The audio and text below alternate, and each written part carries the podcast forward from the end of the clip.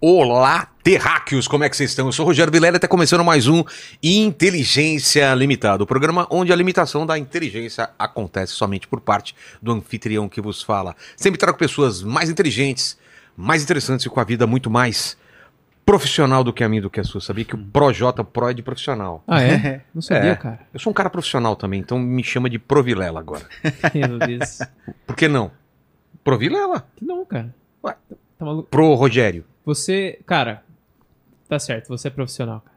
Ih, Você é profissional. O que passou pela Porque- tua cabeça pra você chegar nesse. Não, é porque eu lembrei agora que você, você é formado em design de interior de cavernas, né, velho? É a sua primeira É, faculdade. tava você, levava tua mãe junto lá pintando as cavernas comigo. Manda a bala aí.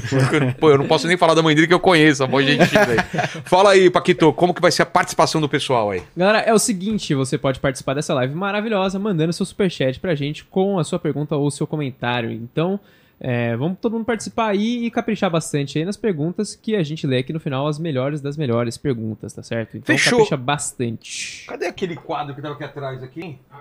Quadro? É, tem um quadro aí, né? Projota, obrigado demais por ter vindo Que aí. Como você tá? Vamos, vamos ver as tatu. Gosto de ver tatu da galera. Aí, Olha, ó. dá pra ver aqui? É tudo no grafite essas aqui, É, né? né? Aqui Você conseguiu também. entender? Não, levanta mais o braço pra Cadê, pegar na cadê a câmera. Aí, câmera? aí. Aqui, ó. Aqui, ó, é foco, força e fé. Foco, força e fé.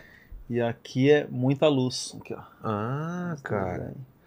Meu mano Marconi. Faz tempo que eu tenho essas aqui. Olha aqui, só mostrar aqui, ó, Projota. Ontem a gente ganhou aqui, ó, o Oh. Ibest de melhor podcast do ano, voto popular. Aí, Animal, obrigado a todo parabéns. mundo que votou aí, todo mundo que assistiu.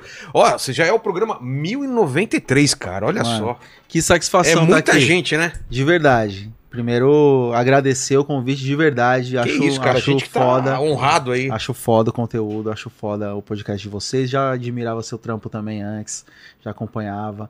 Então é um prazer estar aqui Você não de via muito verdade. canibal, não, né? Não, eu acompanhava par- parada de stand-up, de ah, tudo. tá, mas muito canibal você não chegou a pegar essa época do mundo Não, canibal. eu peguei, eu peguei. a mas- de pau e É, tal. não, peguei. Eu tenho um primo até, um salve pro Wii. O Wii vivia me mostrando. Sério? Ele adorava muito a Havaiana de pau. Eu falava da minha avó, né? Tinha muito essa parada. e, pô, prazer estar aqui. Parabéns aí por tudo aí que vocês estão conquistando. que Tá. Fechou, agora é a, é, a, é a parte ruim, cara, que eu tenho que pedir um presente pra você, hein? Ah, eu trouxe. Tem um presente Mano, inútil aí? Tem uma Eu história? trouxe, eu trouxe uma máscara de pano. Totalmente inútil agora, é agora. que eu usei. E tomara que não seja muito. útil de novo, né? É. Porque, ó, Eu usei muito essa máscara e aí eu já eu falei, mano, ela tá na minha mochila desde quando começou a pandemia. e foi E ficando. aí eu ficava usando, comprava, usava e sempre que eu tipo esquecia uma máscara, Tinha essa. era essa daqui que eu usava. E tipo assim, eu não quero mais usar Nossa, deu uma lembrança ruim, né, cara? Ver máscara assim, Mano, né, demais. cara? Pô, essa. lembra? Demais. Meu, Espero que, que seja desespero. inútil pra sempre Tomara, isso. tomara. E quando a gente precisa por algum motivo, até quando a gente tá mal, às vezes é até bom usar, vai pegar um voo e alguma É. coisa. Aí eu compro uma agora, né? Exato, Naquela exato. época você não achava nem pra comprar, tá ligado? Mas é louco porque a gente já via, é, principalmente o povo oriental, os caras já usavam máscara Já antes da usava. pandemia, né? Total, total. Os galera caras já, já é. ligado na parada. hein? Eles também. O que, que eles sabem que a gente não sabe, né? Mas eu acho que aqui no Brasil, principalmente, a gente é muito desligado de É. muitas coisas aqui. A gente vê, pô, muita coisa que você vê até de gringo, assim, de americano. Essa coisa de como eles usam as drogas medicinais tal, assim, o remédio, como É. eles usam a aspirina. como- A gente vai, vai ali, toma aí uma Neusaldina aí e É. segue a vida. Tipo, é uma coisa um pouco diferente a forma como fora daqui utilizam de todas É, coisas o- da saúde. O Paquito vai, vai espirrar, não coloca a mão na boca, não, cara. É aquela chuva do lado, não é? Então é esse tipo de coisa. Não é? Mas, Projota, antes de falar contigo aqui, tem É. muita coisa pra saber. Vamos falar com o pessoal da Insider que tá com a gente, né? Sempre aí, nosso parceiro Isso aí. Batuta. Então, Terráqueo, você que tá em casa nesse carnaval, eu estarei viajando para as minhas merecidas férias. Você também vai tirar férias, ô Paquito? Não, Por que não? Tenho muitas coisas pra fazer, mas eu vou eu vou Vai eu dar uma vou sair- relaxada. É, eu vou sair de São Paulo com o computador. Tá bom, entendi. Entendeu? Então, o pessoal daqui da equipe, não. O Paquito é um que vai, vai trabalhar à distância, mas vai Exato. trabalhar, certo? Então, eu eu já sei o que vou fazer no, no, no, no- carnaval. Você já sabe o que você vai fazer, Paquito? Cara, eu vou pro carnaval, vou pro bloquinho. O que vai acontecer lá, eu não sei, entendeu? Mas é tipo loucura, loucura? É, existe a chance. É uma caixinha de surpresas. Você nunca Tá sabe o que vai acontecer no bloquinho. Mas se você for pra, pra Folha de Carnaval, você já sabe, né? Muvuca forte, o cara, a galera ainda sabe. Horas e horas gastando energia, aquele sol forte na cabeça. É muito importante, então, estar ves- vestido confortavelmente, com roupas leves e, claro, estar muito bem hidratado, beba água. E aí que entra a nossa parceira Insider, não é, Paquito? Dica importantíssima para você aproveitar o carnaval. Com perfeito qualquer Starter Pack. Exatamente, que vem com a Tech T-shirt, que é essa que eu tô usando, a cueca e as meias da Insider. Assim você faz sua folia e no final ainda vai estar cheirosinho, sem suor e pronto pro próximo dia. É só acessar o site da Insider através do link da descrição ou o QR Code que tá na tela e tem presente aqui pro convidado, Ô! que é o Starter Pack. Exatamente. Aí sim, hein? Ó, você deu uma Obrigado, hein? Deu uma um- um- uma máscara e ganhou um Starter Pack aí. hein? Estourei, estourei. Já Valeu, vou Insider. pendurar aqui, ó, no, no- no cenário. E aí, galera, vocês acessando aí pelo nosso QR Code ou pelo link que tá na descrição, você já vai ter 12% de desconto, porque o nosso cupom Inteligência 12 vai ser aplicado automaticamente ao seu carrinho. Clicou, já vai 12%, né? Exato, exatamente. Exatamente.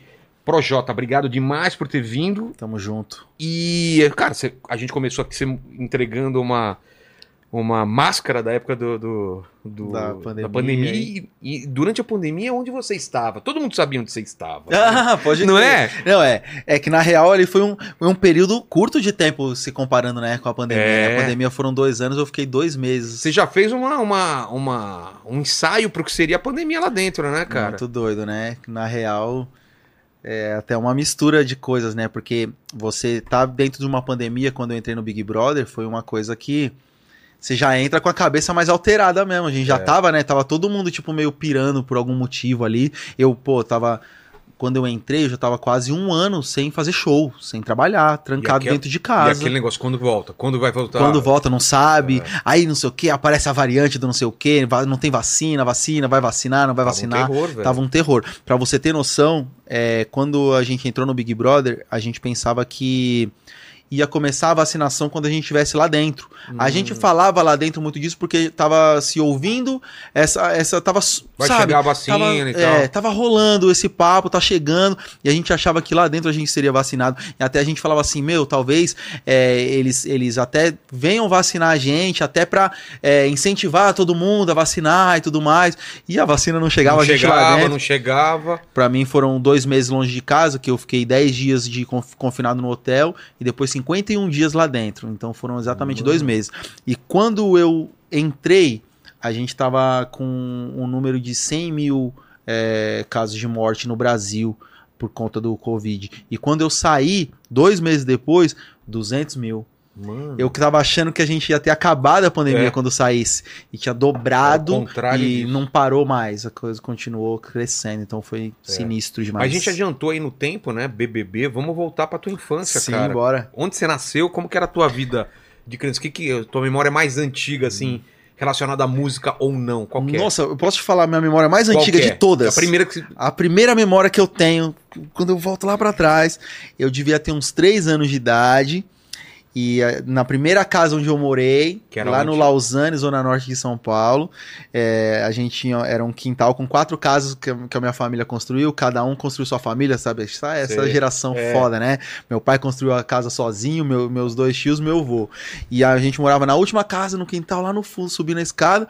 A minha primeira lembrança, eh, eu, meu irmão, meu pai e minha mãe, assistindo os Trapalhões à noite, num domingo. legal. Sei lá, eu acho que era domingo que passava os Trapalhões de É, noite. domingo à noite. E aí Antes a gente... do Fantástico, talvez? Não era isso? Ah, os caras são novos, Ou né? depois, não sei. Eu sei que era, era tarde, já tava sabe, aquele soninho, minha Sei. mãe cochilava no sofá e a gente ficava rindo assistindo os Trapalhões. Eu- Essa é a primeira lembrança que eu tenho da vida, tá Que ligado? legal, Eu cara. acho foda. eu Muito acho assim, tipo, uma foda. baita lembrança pra se ter, tá ligado? Até uma porque eu que perdi minha mãe muito cedo. É mesmo, né? E eu perdi, eu- com sete anos, minha mãe sofreu um AVC e ela veio a falecer um ano e meio depois, eu já tinha nove.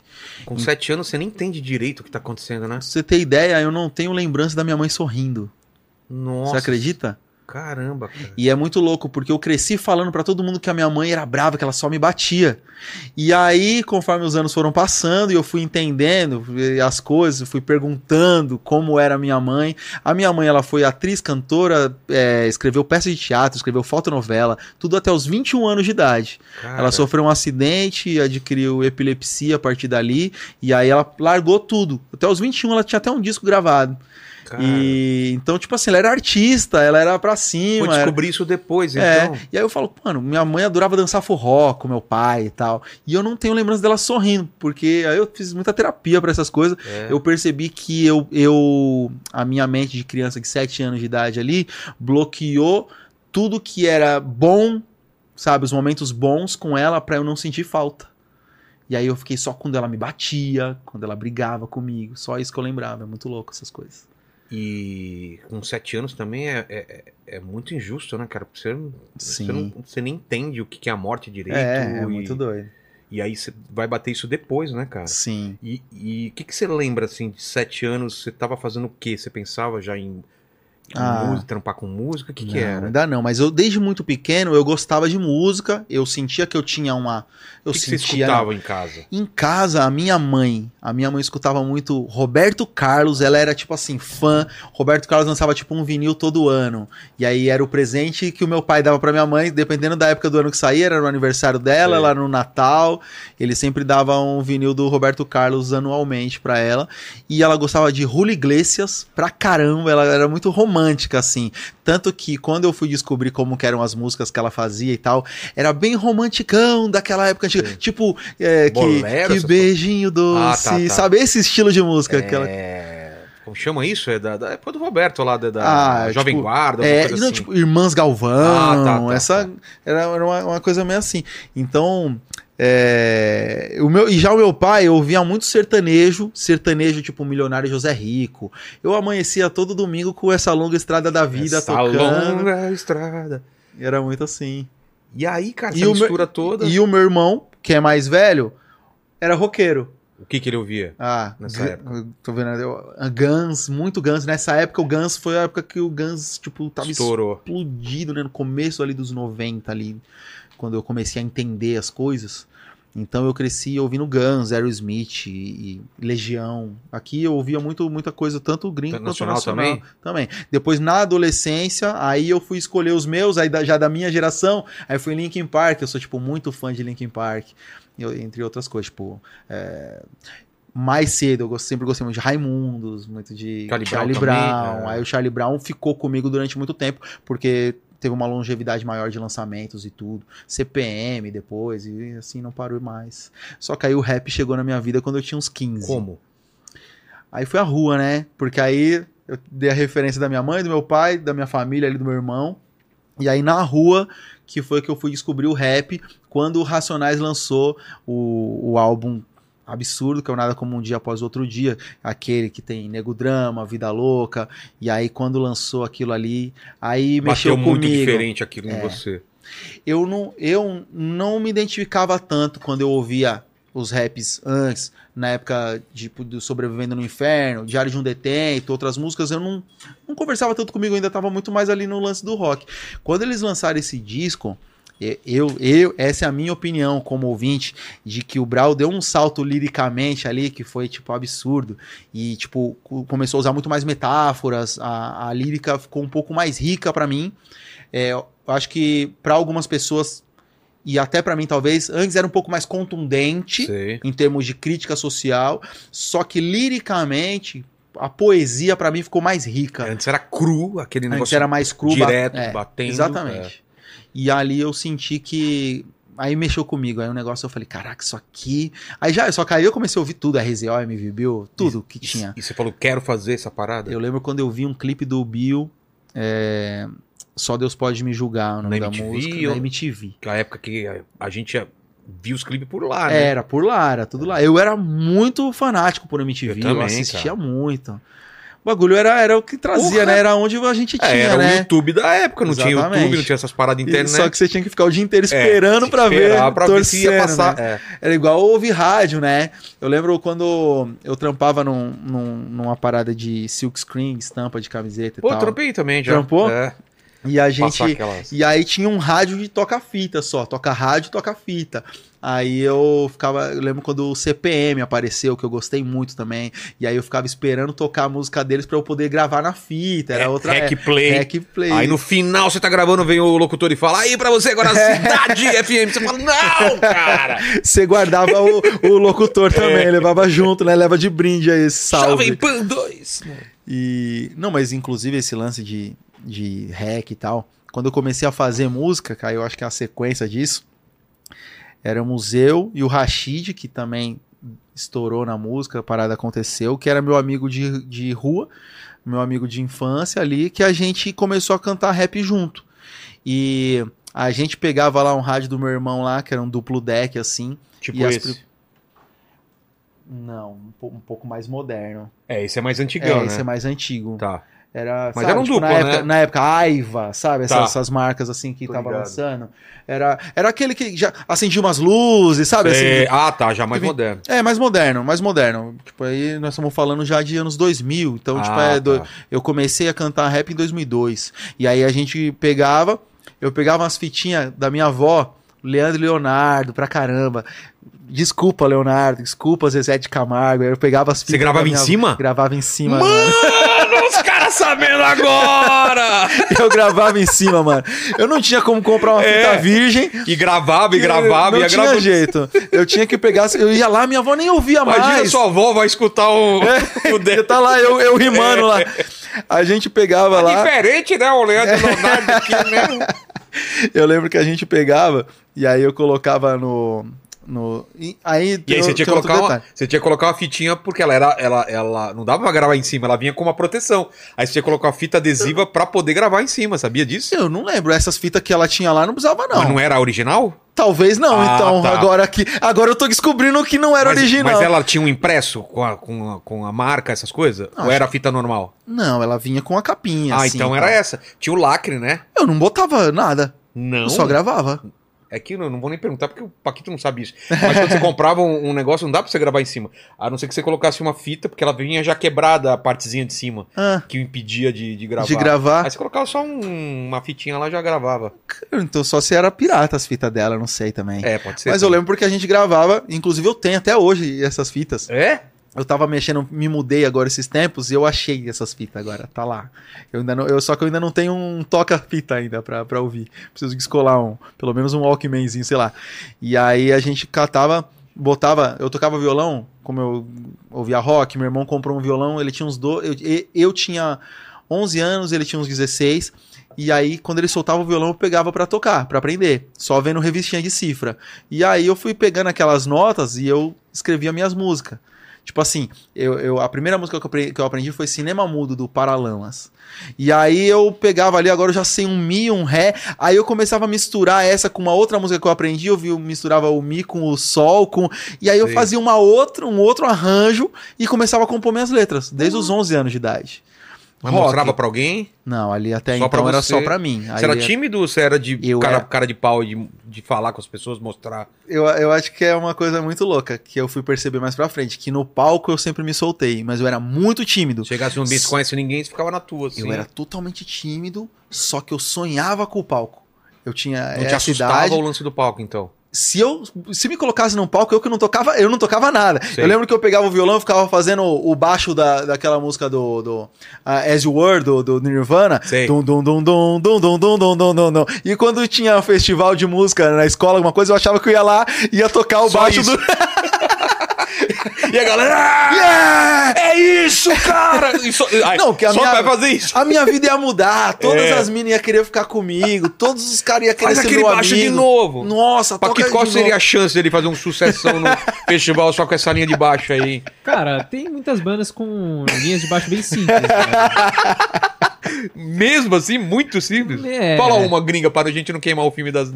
Cara, é... Nirvana tinha coisa muito simples na guitarra Ah, e é? baixo. É, é, é muito Bem fácil, simplona. cara, Muito simplona. Ah, que mais? As bandas do começo de- do metal, assim. Se pegar até Iron Maiden, a linha de baixo é muito simples. Green Day. Pode Green crer. Day é simples. É, né? É, Green Day é bem simples mesmo. Mas aí você tava Iron- só no. E aí, mano, eu achava que eu ia chegar lá e eu ia abalar as estruturas da escola, mano. O Marcos Méliga ia cair abaixo, a galera ia ficar doida, eu ia estourar. Agora eu era, ia ser um sucesso da quebrada. Mas é, isso nunca aconteceu, graças a Deus. é, eu nunca fui fazer isso e fui guardando, Foi esse- guardando. essa coisa, essa- esse sonho foi ficando guardado ali. Até que o rap chegou e aí com o rap aí realmente eu já meti as caras. Já fui quando tinha alguma oportunidade, eu, eu tava lá Subia e- cantando, subia. Aí a gente aprendeu a fazer o improviso, o freestyle. Aí então, tipo, onde a gente gente ia pra todos os eventos de rap sonhando que alguém ia, ia dar a oportunidade de falar assim: ó, o microfone aberto, quem Tem quiser isso? vir rimar. Tinha isso? Raramente. É. Muito raramente. Então eu faço isso todo show, mais de 10 anos. Sério? E sobe uma galera mesmo? Todo show. É? Raramente não. Às vezes acontece. Mas normalmente, hoje em dia, todo E mundo o faz rima, né? reage? É, é a melhor parte. É mesmo? A galera Absurda. compra a parada? Compra muito. Pô. Se o show tá morno, nessa hora ele, ele cresce. O lance de você, pô, é ao vivo ali. Eu, tô, eu não combino Tudo com pode ninguém antes. né? Eu É. tô ali no show e aí eu falo assim: tem alguém aí que faz rima? Menino ou menina, não importa. Dá, alguém levanta a mão, vem. Aí sobe o cara que tava ali com eles. Agora ele tá aqui rimando junto comigo. Pô. Tá ligado? Então é, é muito, muito foda. Óbvio, tem vezes que a pessoa não é tão boa. É, que Tem dá. vezes que a pessoa realmente manja pra Mas caramba. quando não é boa também, a galera também Aí é divertido, junto, né? Exatamente. Muitas vezes é até mais legal porque fica divertido, É. tá ligado? A pessoa chega lá, tira onda. é muito da hora, assim. E exatamente eu comecei a fazer porque eu lembrei disso. Tipo, quando eu ia pra um show, eu sonhava com essa oportunidade, tá ligado? Pra você ter ideia, já aconteceu, assim, coisa absurda. De, tipo assim, de eu fazer um show numa cidade e chamar alguém pra rimar, subir um cara pra rimar, rimar bem e anunciar, ó, a gente faz uma roda cultural de batalha de rima na praça tal, toda todo tal dia da semana a gente tá lá e aí dois anos, três anos depois eu recebi uma mensagem do campeão nacional de, de freestyle, de duelo de, de MC, me mandar uma DM e falar, mano, hoje eu só ganhei esse bagulho aqui Porque, porque aquele dia você falou sobre a nossa batalha no, no, no palco. E a batalha que colava 15 pessoas começou a colar 100, depois 200. E aquilo fez eu rimar toda semana. E por isso que eu tô aqui hoje. Tipo, Que é muito cara, foda, legal, mano. É mano. muito foda, tá ligado? É muito foda. De onde surge o- esses duelos de MC? É uma coisa desde o começo do rap ou é uma, um movimento um pouco Desde o começo. Na real, eu vou te falar que, que veio antes até do rap, né? Você sabe a história do rap? Ah, bastante. Ele vem do quê? Do, do- O hip hop, né? O- É. o- o- a cultura hip hop surgiu no- nos guetos do, de Nova York, né? Bronx ali e tal.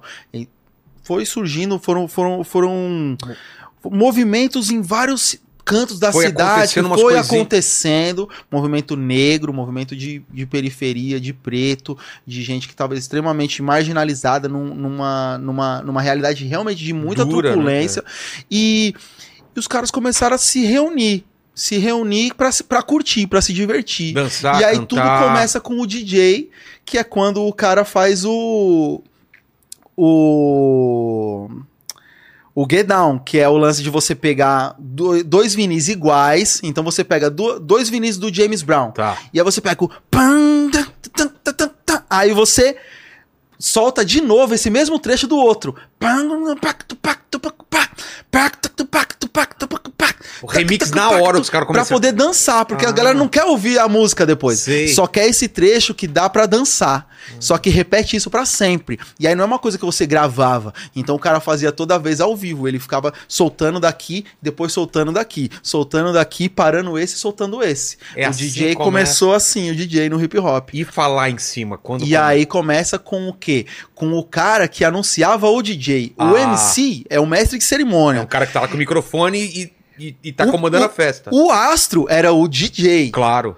Tá ligado? Então, tipo, não que hoje o DJ não seja o astro, mas o rapper, ele acabou tomando a linha de frente nessa ar- artisticamente num grupo de rap ali, e o DJ é o cara que solta as batidas, mas na época o grande astro era só o DJ e o MC era um amigo dele que era Sei. mais desenvolto, de repente era um cara mais tímido o DJ. Até. Entendi. Ele era um cara que, pô, era tecnicamente muito bom, mas ele era mais tímido.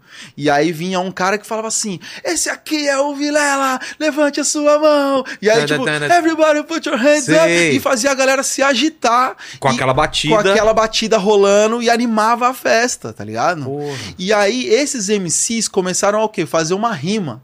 Eu lembro quando eu era muito, muito mais novo ainda, eu colei numa festa de, de rap, assim, um evento que tava rolando um rap, e um MC lançou, lançava uma coisa assim: passou, passou, passou o avião, e nele tava escrito que o São Paulo é campeão. Aí todo mundo da torcida do Sei. São Paulo gritava. A gente. Como leigo, moleque que fazia uma rima, ficava assim comentando: "Ah, olha a rima do cara.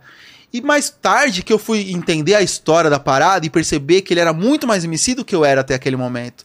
Porque ele tava animando a festa de uma forma que eu jamais ia conseguir Ah. fazer. Eu poderia conseguir subir lá, fazer um improviso inteiro, fazer um baita de um freestyle grande, que a galera ia cagar pra mim, porque eu não sabia o que, que eu tinha que falar pra levantar aquela galera. Entendi. Aquele cara sabia levantar a galera. E na hora falando do passou um avião.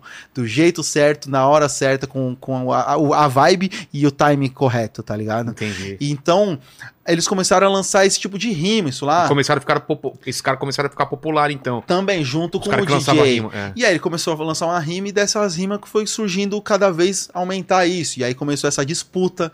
A disputa, você, você juntava os MCs e, os- e eu tinha uma crew, uma banca aqui. A minha Sei. banca que tem meu DJ, e nós somos os três MCs aqui. E a gente vai enfrentar vocês aí do bairro tal. Ah, tá. E aí rolava um essa disputa. o outro. Aí que começa o duelo, tá ligado? É aí que começa o duelo. E aí que começam a surgir as letras também, que começam realmente no começo. é, tinha essa- esse cunho social também, mas que desde sempre também teve um cunho de entretenimento mesmo, de diversão. Era um ambiente de, de, de diversão para esses jovens, tá ligado? E que também acaba sendo de conhecimento, porque muitos deles eram extremamente. é, engajados nas causas sociais e então tipo é, o conhecimento era Entendi. transmitido tanto que sempre se fala que o hip hop são quatro elementos é, o DJ o grafite o MC e o b-boy ou a b-girl mas tem o quinto elemento que é o conhecimento Ah, é? tem isso aí Que também anda tudo junto. anda tem que caminhar O tudo grafite junto também. o grafite a- também Era, era, era uma, uma coisa. é São manifestações artísticas, né? manifestações a dança, tem a arte, a, A o música. grafite, né? A arte, a música. a arte visual o grafite É. a, a arte de dança o, o b-boy a b-girl e a música é muito o, o hip hop é eu isso lembro né? do break quando era moleque, é, né? é, cara? é, é o break, né? É, o né? b-boy, o b-girl que eu falo são as pessoas que Break dançam o dance, break dance, é. Que doideira, cara. Isso me lembra muito a.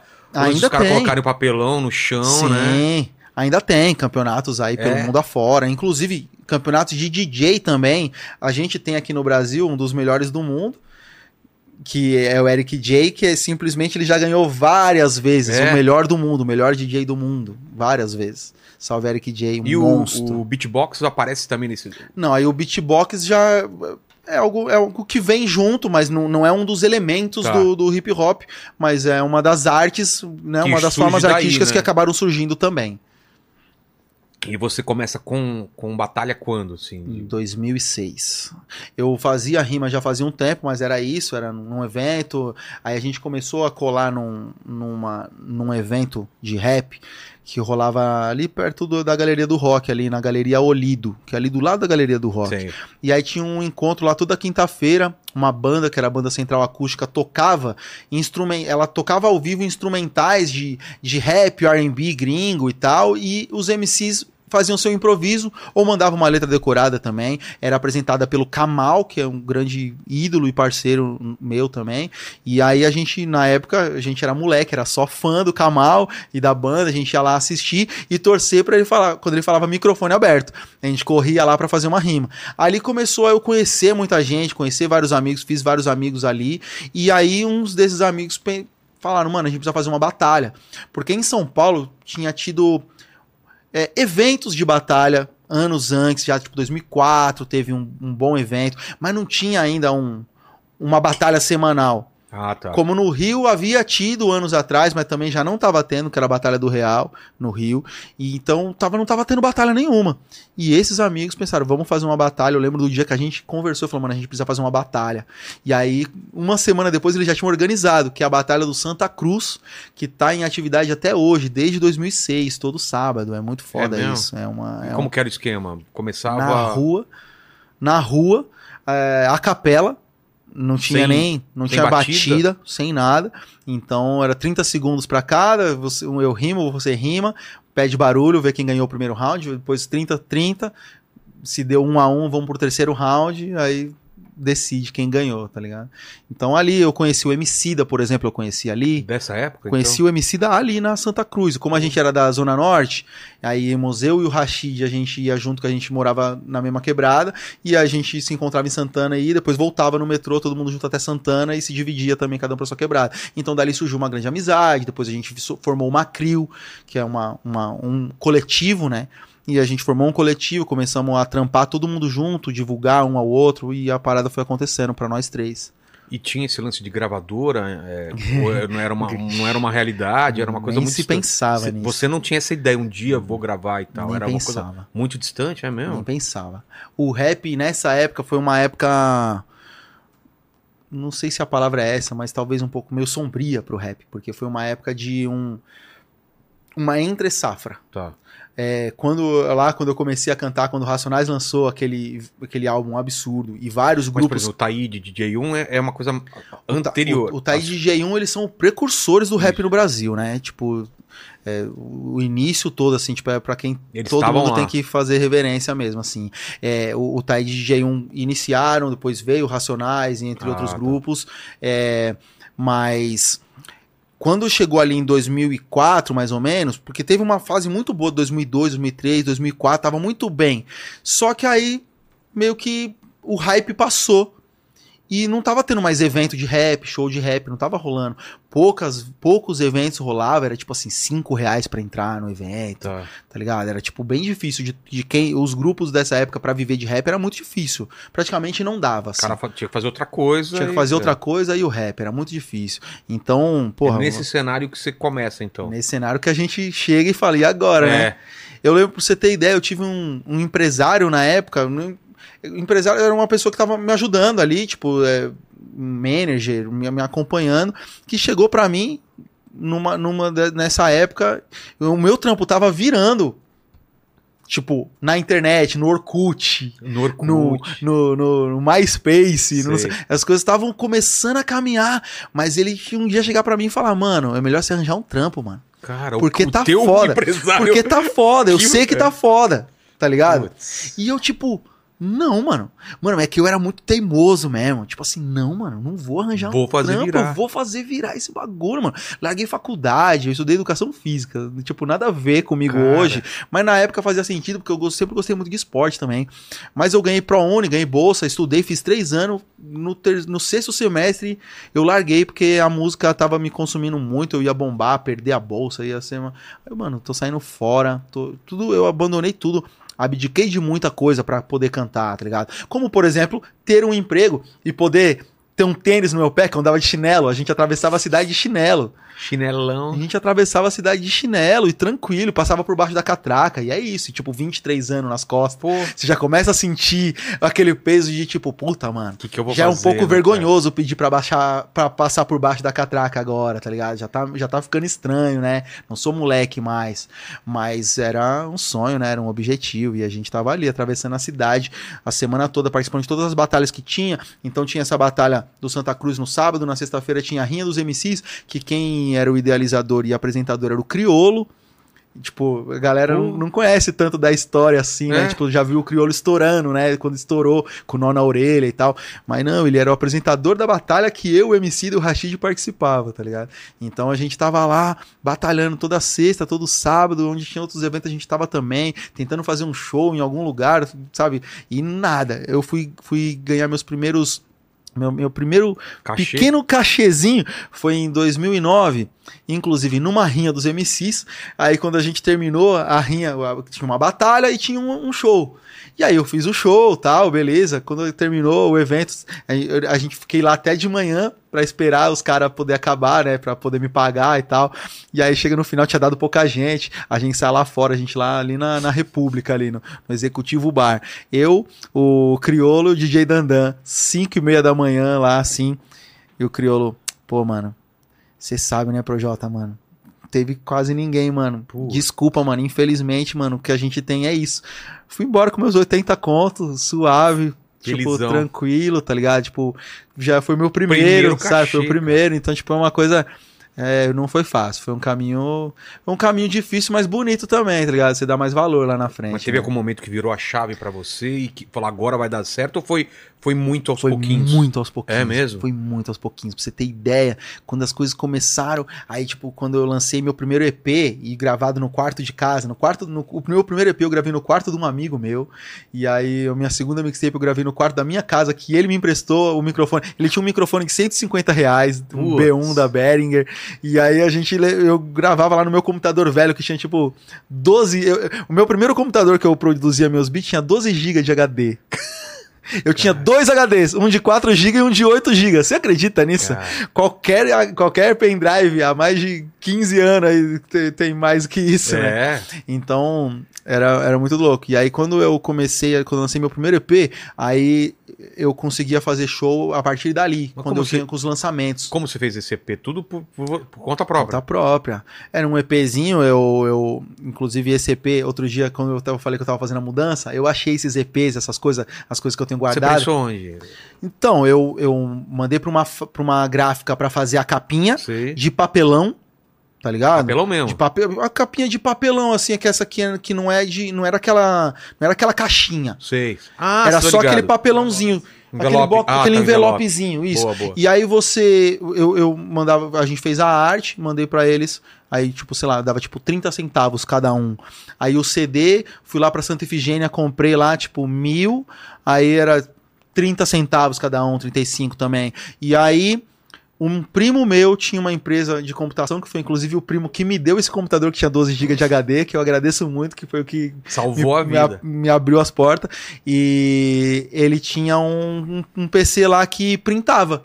Que ele tinha uma impressora e uma impressora que printava a bolacha do CD. E aí, eu que tinha gravado, eu que tinha escrito, eu que tinha feito tudo, agora eu vou lá gravar meu CD, é, printar minha bolacha, colocar dentro das minhas caixinhas e ir pra rua vender. E aí ia pra rua, na porta dos eventos de rap, vender CD. Era muito louco, um monte de. ia vendendo, cinco, era cinco reais, né? Então eu vendia cinco contos e voltava cheia de trocado no bolso. As pessoas vinham, mano, só tenho 100, eu tenho trocado, mano. Dou um Tudo lá, jeito tudo. vem e e vender na porta dos eventos que eu participava também, conforme as coisas começaram a andar.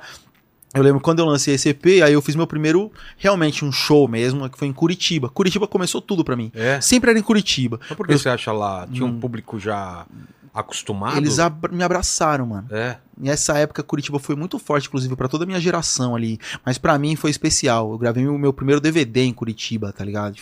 Tudo era lá. Toda vez que eu fazia um- uma mixtape, eu lançava em Curitiba. O primeiro show era sempre em Curitiba e sempre tava cheio. Então, esse primeiro que eu fiz era uma casinha pequena, tipo, tinha 200 pessoas e eu fui com os meus CD. Então, eu terminava o show e a mochila tava atrás do- da mesa do DJ. Eu já pegava assim a mochila e já vendia do palco mesmo. Já ia vendendo, saía na, na casa de show vendendo o CD, tá ligado? Fazia o show e ia vender. E, tipo, isso ajudava bastante na renda, inclusive, na época. Eu vendi muito CD de mão em mão. É que aí depois as coisas foram crescendo e crescendo ainda independente, sem escritório, sem Mas ninguém. isso que tava pagando umas continhas já do, do Sim, CD. total. E, e- e me permitindo produzir mais CD, né, também. É. Que aí eu podia queimar mais CDs e tal. E aí, depois de um tempo, eu já pude, tipo, contratar. Aí eu já tinha, tipo, um técnico de som comigo, já, já não era mais só eu e meu DJ viajando. Entendi. Eu já viajei sozinho muito. Você fazia tudo? Eu ir lá dar o play. Eu dou o play na, na, na batida e pego o microfone e canto. Ou, às vezes, o DJ da festa, eu só entrego o CD pra ele, e aí ele dá play ali pra mim, na faixa 1, depois a 2, depois a 3, e assim vai. Inclusive, teve um show que eu fiz em Criciúma, que eu meio fiz, né? Porque eu, o, eu, de- eu deixei o CD com... O contratante era um moleque de 17 anos, sei lá. E eram quatro moleques, um 17, um 19, um de 20, era assim. E ficou com um deles lá, o CD, quando ele entregou pro. Ele deixou no bolso, mano. Quando ele- eu fui tocando, cheguei na terceira música, começou. Ah. Minhas batidas, mano. Riscou todo o meu CD, mano. Porra. Simplesmente eu não. eu- aí eu pedi pro DJ soltar uns beats e eu fazer freestyle. Eu fiquei fazendo improviso. a galera pagou pra ver o show e eu fiquei fazendo freestyle. Era, era muito louco essa época. Que era doido. muito Mas e doido. você fazia o quê? Em bar, em casa de show? Casa de show, casa, Casa de show, show aí, mesmo. ao longo pro Brasil todo aí, tipo, casas menores no começo, depois foi crescendo, mas isso, como eu falei, meu primeiro EP saiu em 2009. Em 2011 eu tava gravando um DVD pra 4.500 pessoas em Curitiba já. Porra. e As co- coisas foram caminhando, as coisas foram Mas crescendo. assim, no, no boca a boca, no Total, distribuindo... sem você- TV, né? Sem te- TV, só MTV e Mix TV. E Mix ainda, TV. ainda pouco é, começou. Eu comecei a realmente ter abertura depois desse DVD.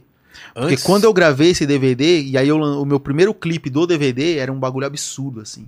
Que ninguém sabia que isso estava acontecendo. Como assim? O- essa geração do rap era algo novo, que a galera não tava vendo. Tipo assim, o pessoal da MTV o não tava no radar dos caras da MTV. Foram ver, quando eu, eu uma das coisas, por exemplo, eu lancei esse, esse DVD e eu entreguei lá um clipe pra passar lá. E aí, Na MTV, você tá falando? 4.500 pessoas pulando e cantando a música. E tipo, eles falaram, que, Ué? que isso? Eu fiquei três meses no, no Top 10 MTV, lá no Disque MTV, né? Cara, E um mês em primeiro. Na Mano. época, independente, sem gravadora, sem escritório, mano. Sem escritório, sem empresário. que doideira. Era doido, era muito louco. É, eu lembro que nessa época as coisas começaram a acontecer, começaram a crescer de um jeito que foi tipo, caraca, nem eu tava esperando. Então, por exemplo, em 2012, que aí foi quando eu lancei esse DVD, e aí as coisas. Aí a MTV teve um palco na virada cultural, que era na Casper Libero. Que não é uma praça como é o Anhangabaú, como é onde é o maior palco da virada todo ano, tá ligado? Era uma rua larga, mas ainda assim uma rua. E eles me convidaram, porque eu tava estourado lá no Disque MTV, tá ligado? Eles me convidaram pra tocar no, na- no palco deles, o palco MTV que eles Porra. tiveram. E eu e desde que tinha tido aquele evento que fatídico de quando teve aquele show do Racionais que deu mó treta, que eu tava na plateia nesse Você show. tava na plateia? Tava, corri. Corremos feito louco, foi uma Que doideira. ano foi isso? Eu não lembro que ano, mas foram pelo menos uns cinco anos Cinco antes anos, né? disso. Tô- Tá. Pelo menos, aí não lembro que ano que foi. Mas eu lembro que desde então não tinha tido rap na- no centro, na, na virada. Eles começaram depois a colocar rap só nas periferias. E Entendi. no centro eles não estavam botando mais. E nesse dia a gente foi tipo a invasão do rap lá no centro. Era tivemos eu e o Rodrigo Ogi, que é outro ídolo, outro parceiro também. Só teve nós dois de rap no centro nesse dia. O show dele era às 9 e o meu era às 11. Foi tipo na sequência. Foi a invasão, mano.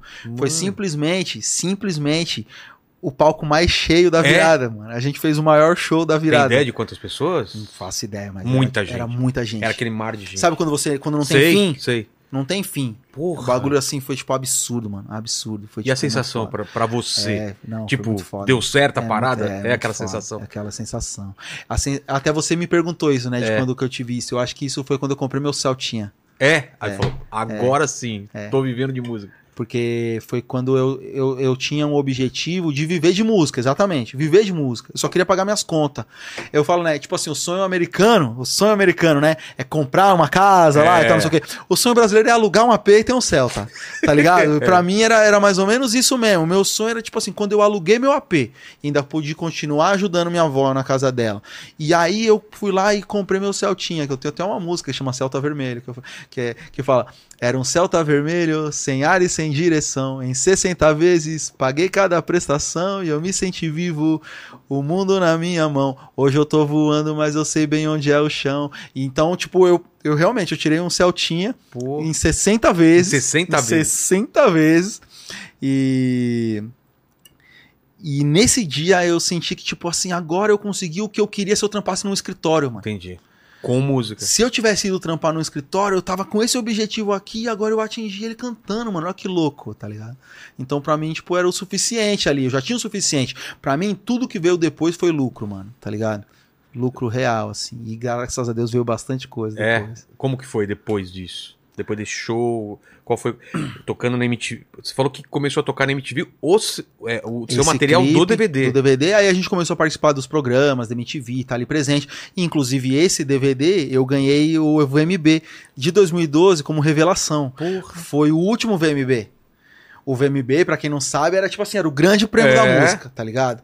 É, num- desde que a MTV mudou, é, não, não, não tem mais, né? E virou o Miau lá, já não tem, Ah, não tem tá, esse, virou, o mesmo peso que o VMB. Não que não, não desmerecendo, é bom ganhar todo tipo de prêmio, mas é que o VMB tinha um peso, era um símbolo de tipo assim, você voltava pra casa e fechava show igual um louco depois. Simples assim. Eu voltei com o meu VMB pra casa e cinco escritórios me ligaram pra, pra me contratar. Pra querer me assinar, pra ser artista do escritório, empresários mesmo. Empresários grandes, de artistas grandes, E aí tá ligado? Tipo, o meu empresário mesmo foi, foi, foi empresário do Capital Inicial, por Ah. 10 anos. Empresariou Charlie Brown, tá ligado? Porra. Então, tipo, for, começou a vir gente grande atrás, e aí eu fui estudar com quem que. Porque eu, eu sentia que eu tava alcançando o teto daquele, daquela, Do daquela esforço cena. próprio É, e o que você conhecia. eu não ia precisava... conseguir. Porque eu pensava, eu achava, eu, como eu sempre fiz música romântica, eu achava que dava pra minha música tocar no rádio, por exemplo, dava pra eu tocar na televisão e pra Globo cantar, tá ligado? E, tipo, não sabia como, nem por onde começar pra conseguir fazer isso. Minhas músicas tinham cinco minutos. Eu fazia É. uma. Eu, a primeira música que a gente botou no rádio chama Mulher. Ela tinha cinco minutos. Tinha, sei lá, 4,50. Não era um faroeste caboclo, mas É, era longa, né? Difícil, né? Pra você botar no rádio, toca uma Katy Perry, dois minutos e meio, aí toca o Projota cinco minutos e vai entrar o Bruno Mars com três minutos. Tipo, é, É. difícil, mano. Então aí eu fui adequar. eu- a gente pegou essa música, diminuiu ela, adequou ela, fez um arranjo que, que tivesse mais a ver.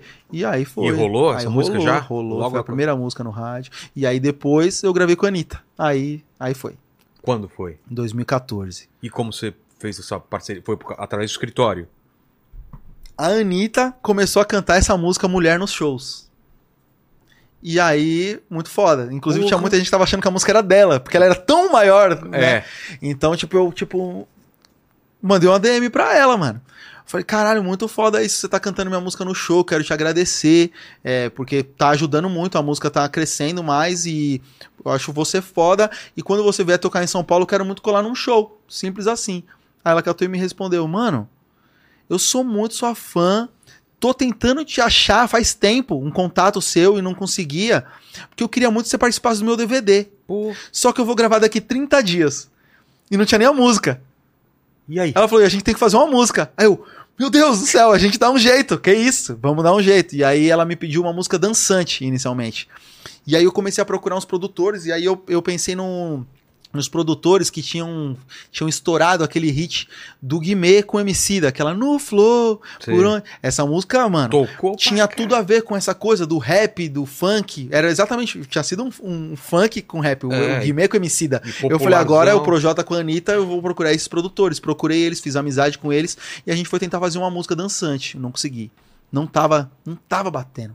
Eu não tenho tanta facilidade de fazer música dançante, já começa por aí. Eu tenho poucas na minha carreira. E aí eu falei pra ela, mano, eu não tô conseguindo. Só que eu tenho uma romântica aqui. Ela falou, mas é que romântica eu já tenho quatro.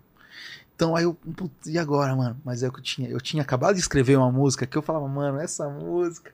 E aí quando passou alguns dias. Mas você ela- achava que combinava com ela quando tinha você fez? tudo a ver. Ah. Tinha tudo a ver. Eu tinha escrito pra mim, mas quando ela falou, eu falei, mano, tem tudo a ver. Aí ela catou e me mandou uma mensagem, era à noite, assim, 11 horas da noite, meia-noite. Ela me mandou, meu, pode ser a romântica. Tirei uma aqui, me manda. Desci lá no estúdiozinho que eu tinha, botei, era uma, uma- Eu tinha escrito ela só numa base de um gringo, que é o Lil Wayne. Aí eu coloquei o beat pra tocar e, E e cantei aqui no WhatsApp pra ela, assim, ó. o quê? Cantei a base tocando na caixa e eu cantando aqui. Eu sei que o tempo pode afastar. E cantei pra ela a letra da música, assim, quando ela. Só tinha uma parte, o refrão. E ela me disse, vai. Eu disse, já vou. Mandei pra ela. Aí ela ficou 15 minutos me mandando emojis. Emojis alegres. Na época não tinha figurinha ainda, né? mandando emojis de coração, de sorriso, não sei o que. Falou, meu Deus, garoto, que porra é essa de música, cara? Eu falei, é foda, né? Ela falou, é foda. Aí, Cara, volt- que legal. aí mandei, na mesma hora, o mesmo áudio encaminhei pro Pedro Dash, da Red Media, que é um parceiro. A gente depois a gente construiu uma história foda junto. Mandei, ele mandou. No dia seguinte ele mandou a batida pronta. Mano. Aí eu fui lá, gravei. E a gente mandou. Aí eu escrevi o Era rap. né? Aí essa parte cantada, que era um pouco mais melódica da primeira parte, eu passei pra ela e fiz um rap mais rimado mesmo Sei. pra segunda parte. E aí a música foi o primeiro rap a bater 100 milhões no YouTube. tá Cara. ligado? E foi tipo. Isso foi sem jabá, assim. Foi uma, foi uma música que, Espontânea. que ela, nem, ela tinha uma e outra que eram as músicas de trabalho pra aquele, pra aquele período de tempo. Sei. Só que essa música, ela botou o clipe no YouTube e a música estourou tanto que as rádios tocaram no meio do caminho, atrapalhou a música Ah, anterior e, a que de- veio depois Putz. dela. Tipo, a gravadora dela não gostou não tanto, gostou muito, é. mas eu adorei, né? a música tocou um ano quase no rádio. Cara. Foi um negócio de louco, de louco, de louco. Aí vieram as gravadoras. Assim como quando eu ganhei o VMB, vieram a- a- os as produtoras, aí vieram as gravadoras. Eu tive, assim, tipo, procura de quatro gravadoras pra fechar a partir dali. E aí escolhi pela Universal e tô com eles até hoje. Estamos completando 10 anos agora E juntos. você tinha já as músicas, você falou, É, foi eu já- trabalhar, Aí a gente foi trabalhar. Aí eu É. entrei no estúdio, já tinha algumas músicas, algumas ideias. um conceito. Aí eu entrei junto com esses mesmos caras que a gente já tinha estourado, então, tipo, já, já tinha uma ideia. O meu primeiro álbum, Foco, Força e Fé, que é isso aqui. a gente teve cinco músicas em novela da Globo. Coloca a capa pra nós, ô, ô Paquito, pra, pra dar uma olhada. Esse primeiro álbum a gente teve cinco músicas em novela. Como que faz pra colocar uma música novela? É, Mano, isso era muito doido. é como que É funciona? uma mistura. Tanto pode ser a sua editora, que tem contatos, que vai, vai pelo menos indicar ou oferecer. É. Mas comigo aconteceu algumas vezes, tipo assim, deles procurarem mesmo, porque eles estavam querendo rap. Mas eles encomendaram ou pegaram uma nunca coisa que tava encomendaram, nunca encomendaram, mas Pegaram pegaram, uma música já vinha atrás, já Tá. vinham. Porque eles queriam ter rap. Entendi. Só que é, o que eu fiz nessa época foi exatamente fazer uma coisa que, tipo, eu investi numa parada que todo mundo tava. é, inclusive o rap, o, Olha lá. o. É, isso aí, ó. Bem mais magrinho, né? É. O rap, o rap, ele tinha. Era muito conservador, né?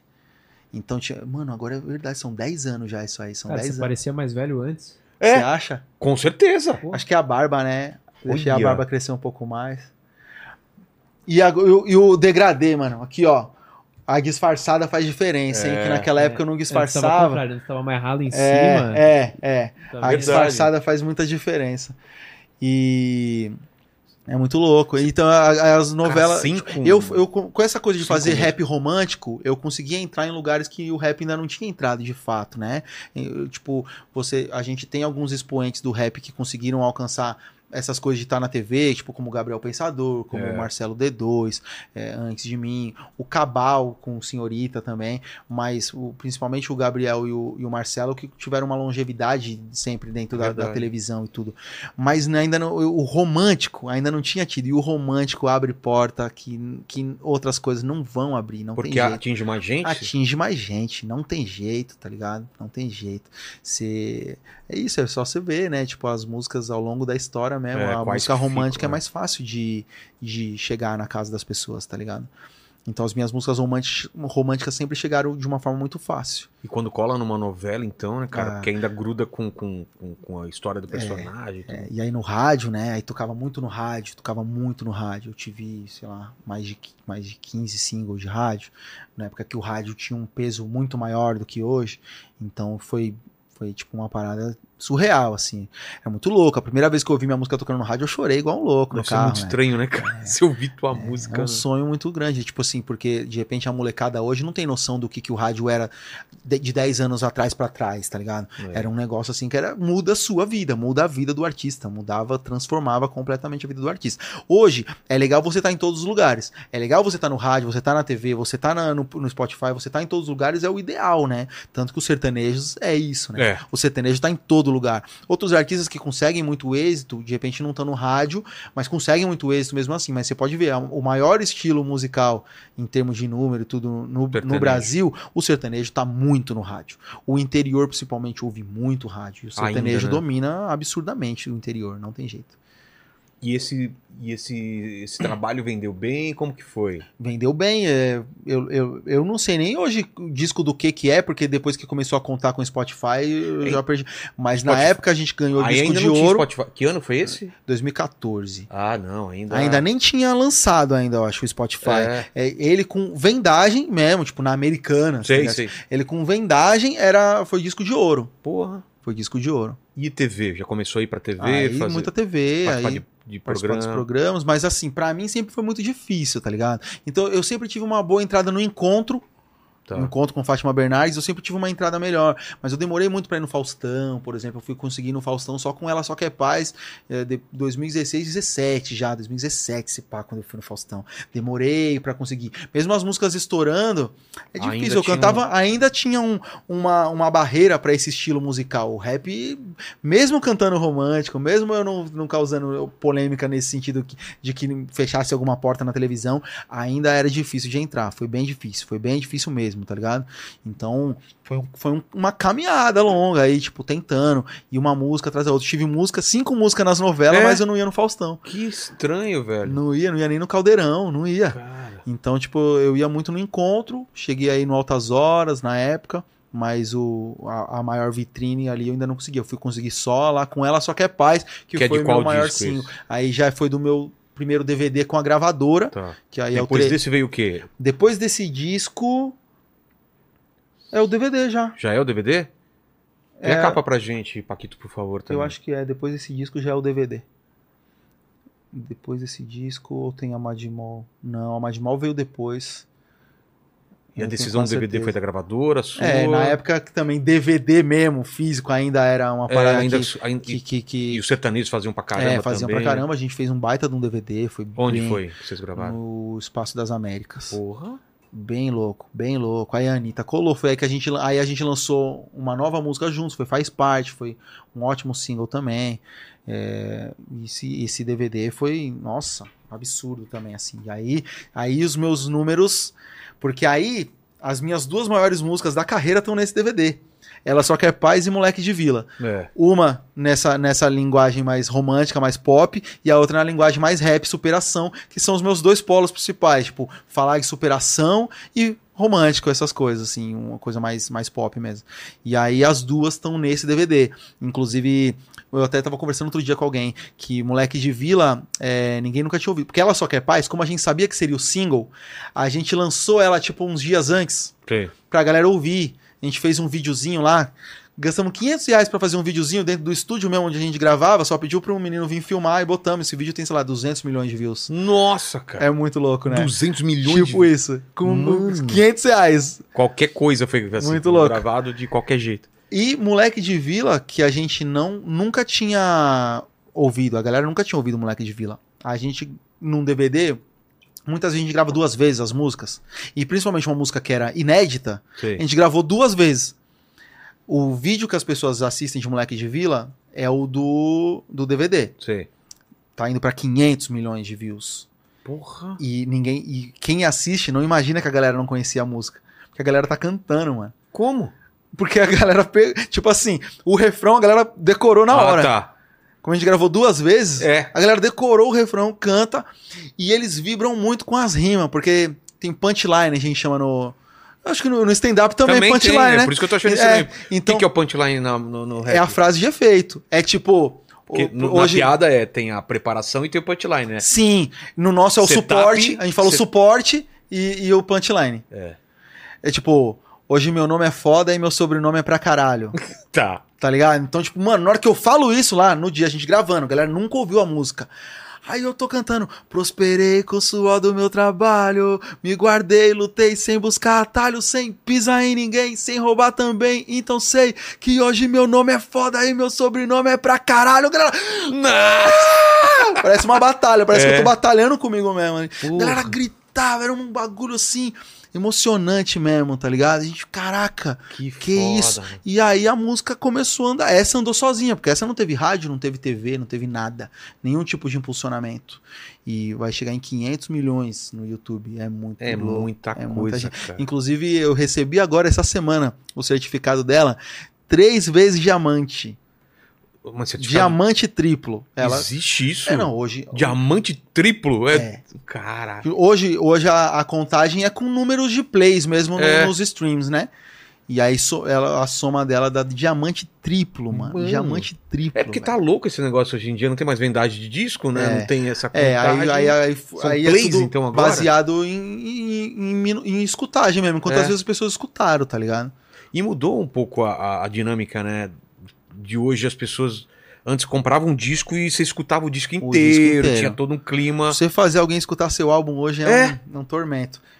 Porque escuta uma mim. música aqui, ele tá numa playlist que a galera monta ou tá montada e tal. Sim. E eu sou um artista acostumado a fazer álbum, tá É, ligado? você pensa no álbum, Eu né? penso no álbum. Tem um carinho Então- de ter uma história, ter um. Inclusive, o álbum que a gente vai lançar agora, ainda logo daqui a algum pouco tempo, tá pronto. É, daqui a um mês mais ou menos, Um assim. pouco mais, aí a gente tá Tá. esperando o carnaval pra gente carnaval. bater uma data certinho.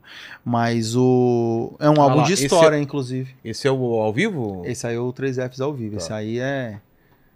Foi meu primeiro platina. Foi Porra. meu primeiro disco de platina. Foi muito foda. E, tipo.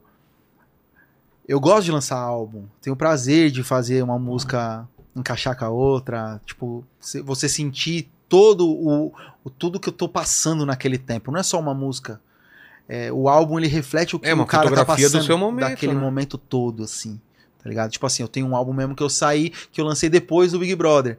Tem tudo a ver. Quem conhece a minha história, quem conhece o meu trabalho antes, sabe que, mano, aquilo ali é muito, é aquele momento, é o que eu tava passando naquele momento. Eu tenho um álbum que trata muito de quando eu tive depressão. Coisas que eu nem falava antes. Não tinha Porra. nem esse assunto. Então eu gosto do álbum. O álbum consegue refletir realmente o, o, o que você já passou, o que você tá passando naquele momento. O single não, né? O single é uma música. É você uma- vai é ouvir uma uma parte música, desse sentimento É, é só, só, né? uma, uma fraçãozinha pequena, né? É. Não tem como você contar muito, né? Então depois do DVD, o que que vem? Aí, eu- aí vem um monte de CD, cara. Eu fiz uma, eu, eu não sei nem a ordem, já É, fiz aí, vários. já, aí já começou Aí começa a, ro- discografia rolar com a gravadora. pra rodar o. Brasil e tal.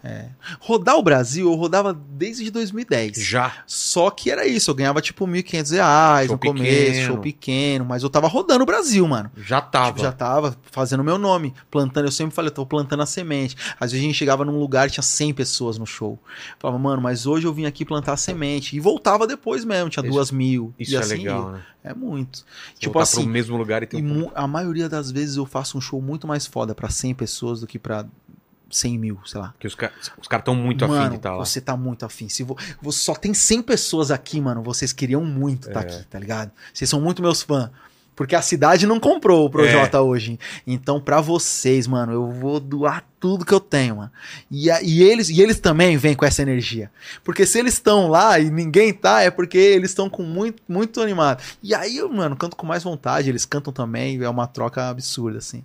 E de estrutura, o que que mudou desse começo? Que é você, às vezes você mesmo soltava o som, Ah, pra depois quando começou a, a ter show grande. ah, muita coisa. Muda, né? Muita. Você sabe que eu, até quando eu começo o show, eu entro, canto três músicas, aí eu paro pra dar o boa noite. Assim, eu sempre falo, falo, mano, é, eu quero agradecer a todo mundo que tá trabalhando pra isso aqui acontecer agora, porque eu já cantei em cima de um caixote de feira, já cantei em cima de uma Kombi, já cantei em cima de uma cadeira, já cantei na garagem da minha casa, já cantei no asfalto. Então, tipo, cada vez que eu saio da minha casa, 22 anos depois, e tem uma estrutura dessa, de som, de luz, de gente trabalhando pra eu poder estar aqui, tá ligado? Tipo assim, um monte de gente tava trabalhando esperando pra eu poder subir aqui, mano.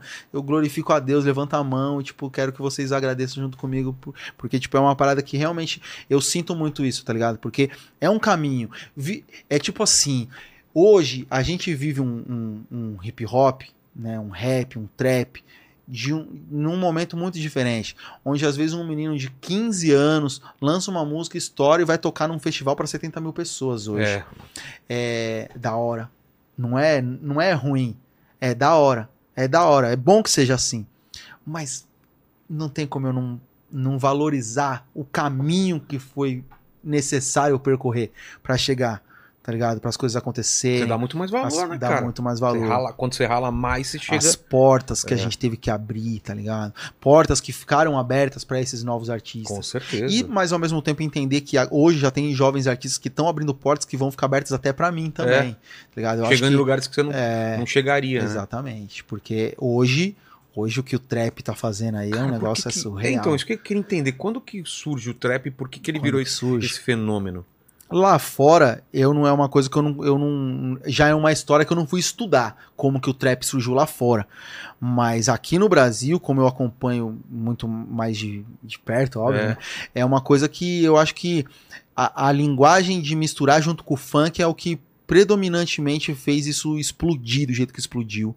Porque quando o, o trap no Brasil foi chegando e foi tomando, foi, foi juntando um, um público, uma galera, tava indo. Mas na hora que eles entenderam, mano, que o trap é muito parecido com o funk.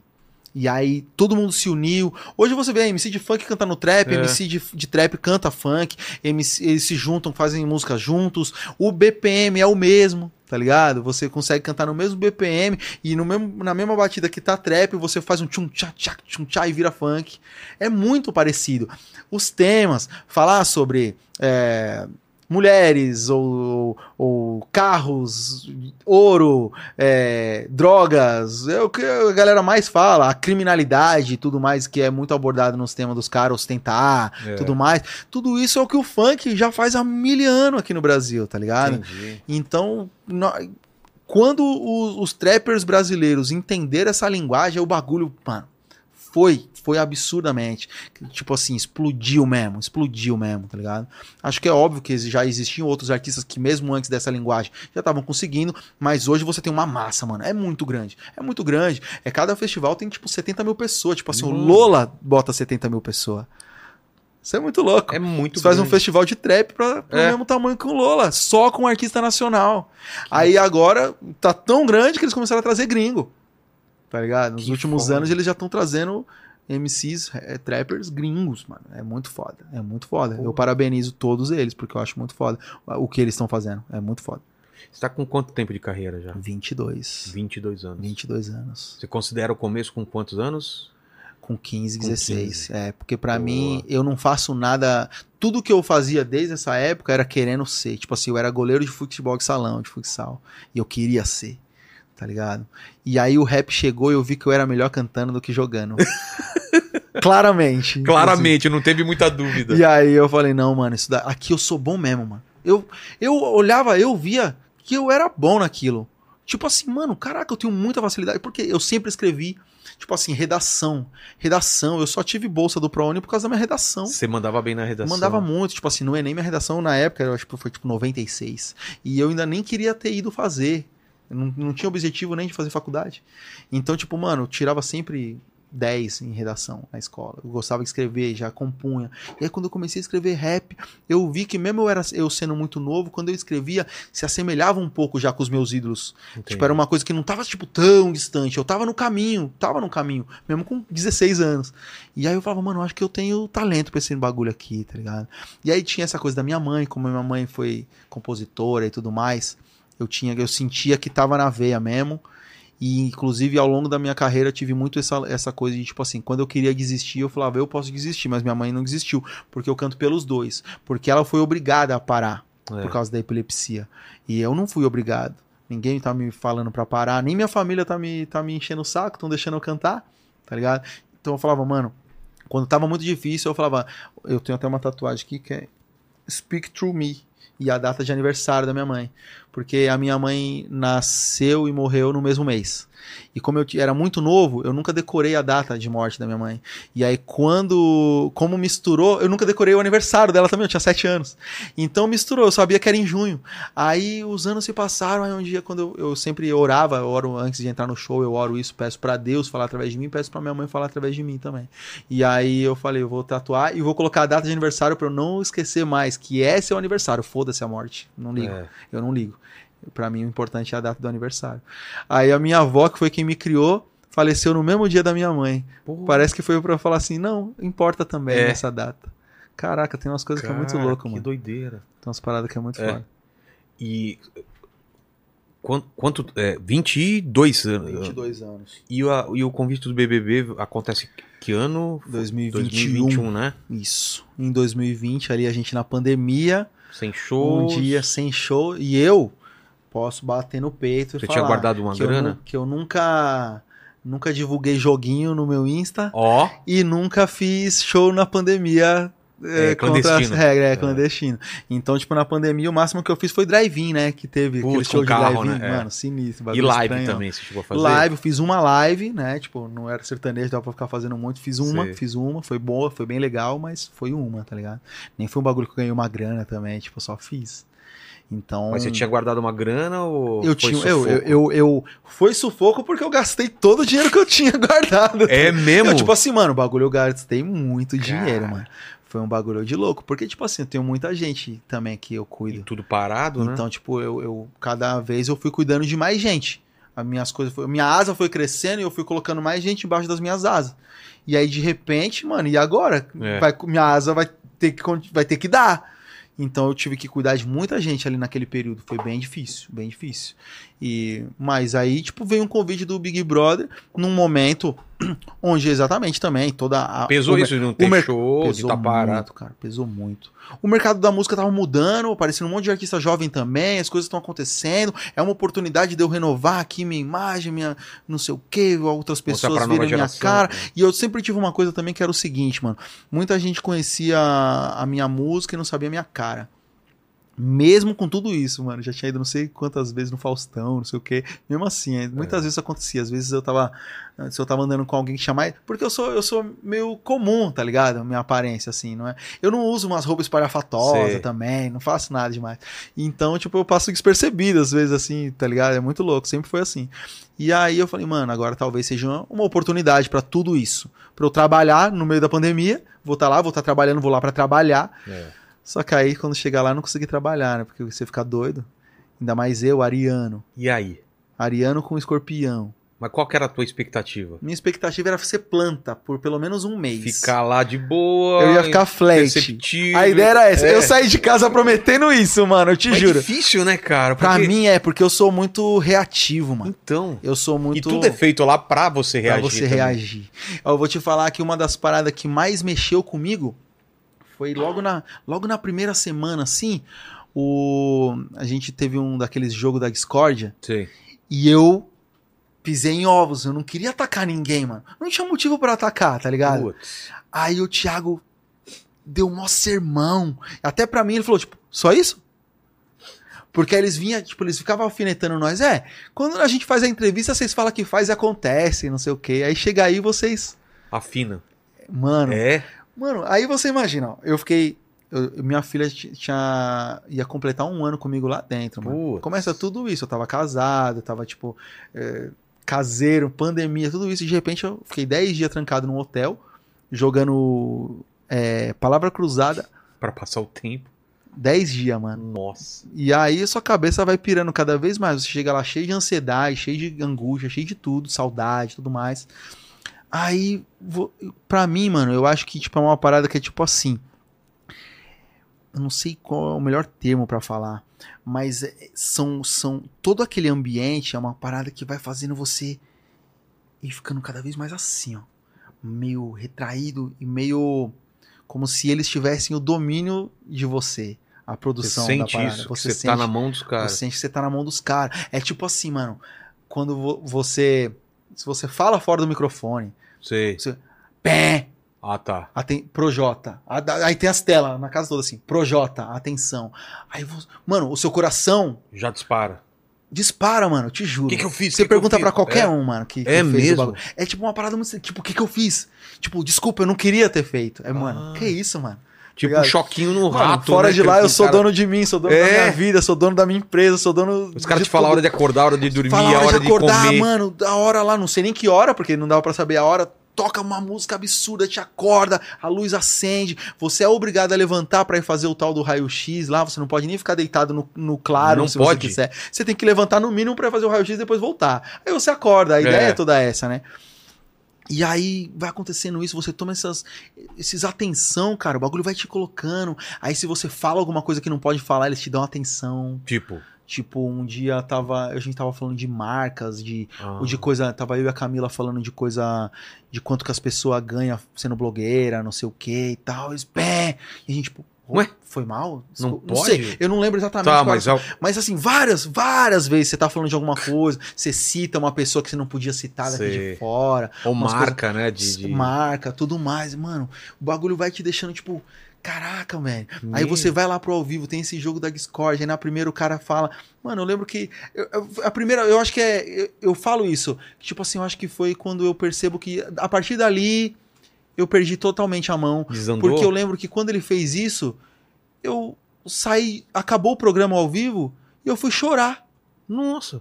Fui chorar porque eu senti que eu tava atrapalhando todo o rolê, porque eu não, não tinha aquele perfil do programa, de chegar lá e, e bater e falar, ah, você é não sei o que.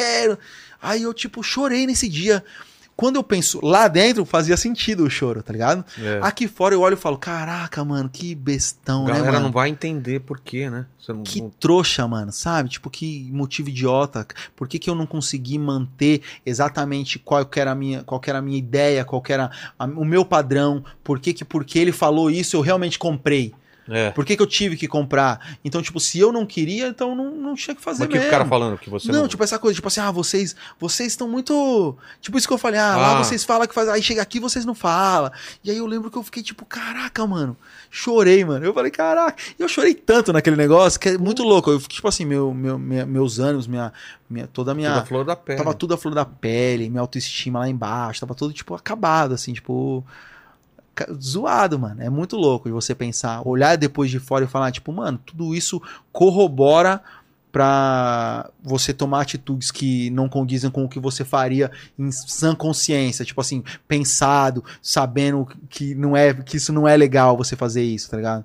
Então é muito fácil você fazer umas paradas que depois você olha e fala assim, tipo, puta, não foi da hora isso, sacou? É. E algumas coisas que eu fiz eu sei que não foi da hora, tá ligado? Tipo, Tipo. de falar ou de agir? De agir. Que Exatamente. você não Ó, faria lá fora. eu, vou te, eu vou te falar uma parada que é muito louca. Outros Big Brothers vão acontecendo e a gente vai vendo como tem muito dois pesos e duas medidas pra muitas coisas, tá ligado? Como, por exemplo, tem muita gente que chega lá e tem várias falas homofóbica pra caralho, tem várias falas machista pra caralho, é, quer agredir um ao outro lá dentro, vai pra cima, vai um monte de coisa desse tipo. Eu não participei de nada disso, nada disso aconteceu comigo, nada disso. Eu sempre falo que, tipo assim, eu não tive nenhum erro filosófico. Erro que, que realmente vai de acordo com ideológico, Sei. tá ligado? Tipo assim, de eu, de eu falar alguma coisa. O eu, caráter, você eu- falando. de- assim. de- sabe, de coisa. Tipo isso mesmo, assim, de eu falar coisa nesse sentido que tenha. que vá de encontro com as coisas que eu prego aqui fora. Entendi. Pra mim, foram, foram meus erros foi de relação interpessoal. Coisa de como eu reagi a algum estímulo que o outro me deu. Entendi. Não foi da hora. Tipo, a minha relação com o Lucas que eu tive lá, tem muita coisa que eu falo, puta, caraca, mano, eu tinha que ter feito isso aqui melhor. É, Não que ele tenha, que ele não tenha feito alguma coisa pra eu reagir, mas hoje eu falo, puta, mas não era assim que eu tinha que ter feito, tá ligado? Tem algumas coisas que não é da hora. Acho que eu fui arrogante em muitos momentos, fui soberbo em muitos momentos. É, eu acho que eu, eu tenho um ego grande mesmo, tenho, tá ligado? Só que aqui fora ele é totalmente controlado. Tanto que é isso, ó, não tem polêmica minha nem de antes nem de depois, mano, É. tá ligado? Minha carreira não tinha polêmica. E aí, tipo, eu, eu entro num, num reality e aí eu tenho algumas atitudes e aí, tipo, ah, é, não, pera um pouco, pensa bem, tá ligado? Tipo, eu não tenho polêmica. Então, só que eu tenho um ego, e aí chega lá dentro, e aí eu perco o controle desse ego. Eu tenho, uma, eu tenho outras pessoas querendo mostrar pra mim que não, que eu não sou. Assim, você é aqui, você é zoado, você não é legal. E aí eu me cresço. Cresce. Aí eu vou lá, tenho uma conversa com o Lucas um dia, onde eu tive uma conversa da hora, falei a coisa certa, fiz a coisa certa. Eu orei muito antes de conversar com ele, fui lá, conversei com ele, falei todas as coisas, foi da hora. Chega no outro dia no programa, eu recebo um feedback do tipo assim: a gente quer agradecer você pela. pela não é oreiada, foi pelo, pela, pelo enquadro que você deu no, no menino hoje. tal. Aí eu, Eita. Caraca, então eu tô certo de tudo que eu tô fazendo aqui. Aí, mano, Aí eu só fui fazendo isso, ó. Ridículo, tá ligado? Tipo assim, são coisas que eu olho hoje, eu, eu, eu sempre falo, eu não coloco a culpa no Thiago, não coloco a culpa na produção, não coloco, eu coloco a culpa em mim, porque eu sabia que eu tava entrando no, numa arapuca. Eu sabia que tinha uma Os arapuca caras ali. armaram e você caiu direitinho. Eu, arm- é, exatamente. Porque eles falaram isso já sabendo que você ia Eu, crescer, eu né? sei, eu não, eu É. digo assim, eu digo Marapuca, o programa todo é uma grande armadilha. Claro. Ele, porque é exatamente isso, você, você entra querendo sair estourado e você pode sair cancelado. É. Então é uma é como se fosse um, um rato indo pegar o queijo na ratoeira. É, Você pode sair com o queijo ou você pode morrer, mano. tem grande Você chance pode de ser sair pego com o rabo pego ratoeira. ali. É. Então é mais ou menos essa a ideia. Você sabe que é, que é uma armadilha a parada, que você pode se queimar. E eu, tipo, sabia de tudo isso. Então, eu acho que eu fui moleque em vários momentos. Mas é assim. muito tempo pra, é, é, é, é é pra você, Você ficar. vai ficando, você você vai, vai ficando, não tem como você vai se ficar. entregando, é, não tem como tá você ligado? ficar tempo todo, todo momento, né, cara? Exatamente. Mas, inclusive, eu saí de lá extremamente down, extremamente acuado, Mas quando com você saiu. medo. Quando eu saí da casa, quando eu fui eliminado. Saí com medo, saí, tipo, é, pedindo desculpa até pelo que eu não fiz. Você- Não tinha entendido tudo. Depois eu entendi, percebi que, tipo, não era a melhor maneira nem de sair também, tá ligado? Tava, aqui fora tava todo mundo assim, toda a minha equipe, todas as minhas pessoas ao meu redor estavam assim também, acuados. Estavam. tipo, e hoje eu falo, tipo, caraca, mas não era isso não, é- também. não era pra tanto, né? Não era. Né? É- Simplesmente isso, tá ligado? Tipo assim, eu acho que tudo que eu fiz lá dentro são erros é, passíveis de correção, de, de, de uma cobrança, uma cobrança dessas atitudes, Sei. mas de um- uma possibilidade de demonstrar se eu cresci, se eu melhorei. Claro. Não foi nenhum erro daquele, sabe, tipo, prisão perpétua. É, não dá. nem pena com de morte. Não acho. Exatamente, eu acho que, tipo, o cancelamento pra mim não era exatamente a, a melhor das, das escolhas, das, das hipóteses do que de- deveria ter acontecido comigo. Eu acho que sim. Eu tinha que ter tomado uma oreiada, eu tinha que ter perdido coisas, eu tinha que perder, porque, tipo, eu- só de eu entrar lá, ficar dois meses no bagulho e sair sem nada, eu já tinha que, né, já É. sem, sair sem o prêmio, sair sem, sem explodir, como era o plano, não tem como negar que não foi isso que aconteceu. Mas eu só saí com mais seguidor, tá ligado? Então. Mas eu acho que, tipo, era o caso de, tipo, pô, não, é, não foi da hora o que você fez, mas também não é uma, nossa. É que essa edição foi totalmente atípica, né? cara? Exatamente. Não, mano, você vê nessa edição, nessa É. edição, as coisas que estão acontecendo nessa edição é muito Se pior, fosse- mano. Se fosse naquela, imagina, cara. Mano, é tipo, a comparação com as coisas que eu fiz, eu acho que tem coisa que tá acontecendo nessa edição que é muito pior. pior. Muito pior. E só que essas, to- todos esses participantes, graças a Deus, eu não vou falar que eu desejo que eles fossem cancelados nem nada, mas eles, graças a Deus, eles não vão receber O é, mesmo o hate. hate que eu recebi. Tá ligado? Tenho não certeza. Não vão Depois mesmo. da Carol, de vo- da- da- É. com você e tal, mudou, mudou a parada, Sim, o Nego sim. Di, né? Hoje em dia o pessoal tem um pouco mais de cuidado. Não sei também se tem muito Mas eu acho que cuidado, só né? de não estar na pandemia já muda muito, né? Você acha que eu acho que o programa é diferença? assistido de outra forma agora. Porque na pandemia, qual era o lance? Tava atenção muito voltada pra Máxima. cada coisinha, é Máxima. isso? Massa, as pessoas. Pay-per-view vendeu igual Sério? água, né? É, vi- Tava todo mundo em casa assistindo o bagulho. Então, Mano. tipo, era, era todo mundo consumindo isso. Tava em casa, qualquer consumindo. escorregão, fala, ah lá, lá, ah lá. É. Hoje em dia tá todo mundo extremamente ocupado com seus trabalhos, com as Vê suas só faculdades, com as edições, suas recortes, o que tá... escolas. Isso, isso. Por exemplo, eu Você- sei do Calabreso agora, não tô assistindo, Tipo mas todo isso. mundo falando, né? Ah, Ó, uma coisa que eu ia falar, É. ele disse que quando ele ficou no confinamento lá antes de entrar na. Os 10 dias? Isso, ele falou que ele ficou fazendo palavras cruzadas. É. Tem um corte aqui do Nego Di falando o que, que ele fez nesse tempo que ele ficou lá. O quê? Então, Que o galera- Nego Di fez É, ou o que, o Nego- ele fez? Não, que o Nego Di fez. Depois É. a galera assiste lá. Mas ele falou que tinha um frigobar que tinha as frechenê, Ah, O que, que é? é frechené? uma champanhezinha, umas garrafinhas de É. champanhe. não assim. bebo. Não tinha, bebe? não tinha frechené, não. Eu lembro uma Na vez. sua não tinha? Hum, não... Do Nego Di. Do Nego Di. não, não, não, pera. tinha Não, não tinha frigobar No, no nessa, quarto. nessa espera Não aí tinha dos 10 frigobar. dias? Você recebia. Eles traziam no almoço um pacote assim de papelão, assim, tipo. Com, com o almoço e, um, e o refrigerante que você tinha pedido. E é isso. E é isso. Eita. Será que o Nego Di tinha benefício? Inclusive, É. no, no, no sábado do, do confinamento, eles levaram feijoada. E aí, tipo, quem bebia levaram uma cerveja. Ah, tá. Foi Uma cerveja. nos outros Eles dias me não podia ter ofereceram, cerveja. pelo menos pra mim, eles me ofereceram uma cerveja. Tá. E eu não bebo. Falei, não, tô suave, manda outro refri, tá ligado? Entendi. Eu estoco ele aqui. Eu não lembro se, no, se lá tinha frigobar, eu não me lembro se tinha frigobar. Mas ter coisa pra você ir lá e pegar na hora, não tinha, não. No meu quarto, não tinha, não. Mas o, o que é mais importante é o que ele fazia além de, É. de tomar. Ah, ele é. Vejam lá, vejam lá. 10 esse dias corte. um homem sem fazer nada É. e E com muita. Muito, muita testosterona. muita Muita testosterona. É. Não, mas esses 10 dias aí é sinistro, mano. Aí eles levavam, Passa devagar eles ou levavam, passa rápido? eles levavam um tablet pra gente assistir série do Globoplay. Só, Só as acesso- que eles tinham feito download. Ah, tá. então, eles, eles a na primeira vez veio até com bastante episódio pra ver. Aí acabava, você tinha que devolver pra eles baixarem.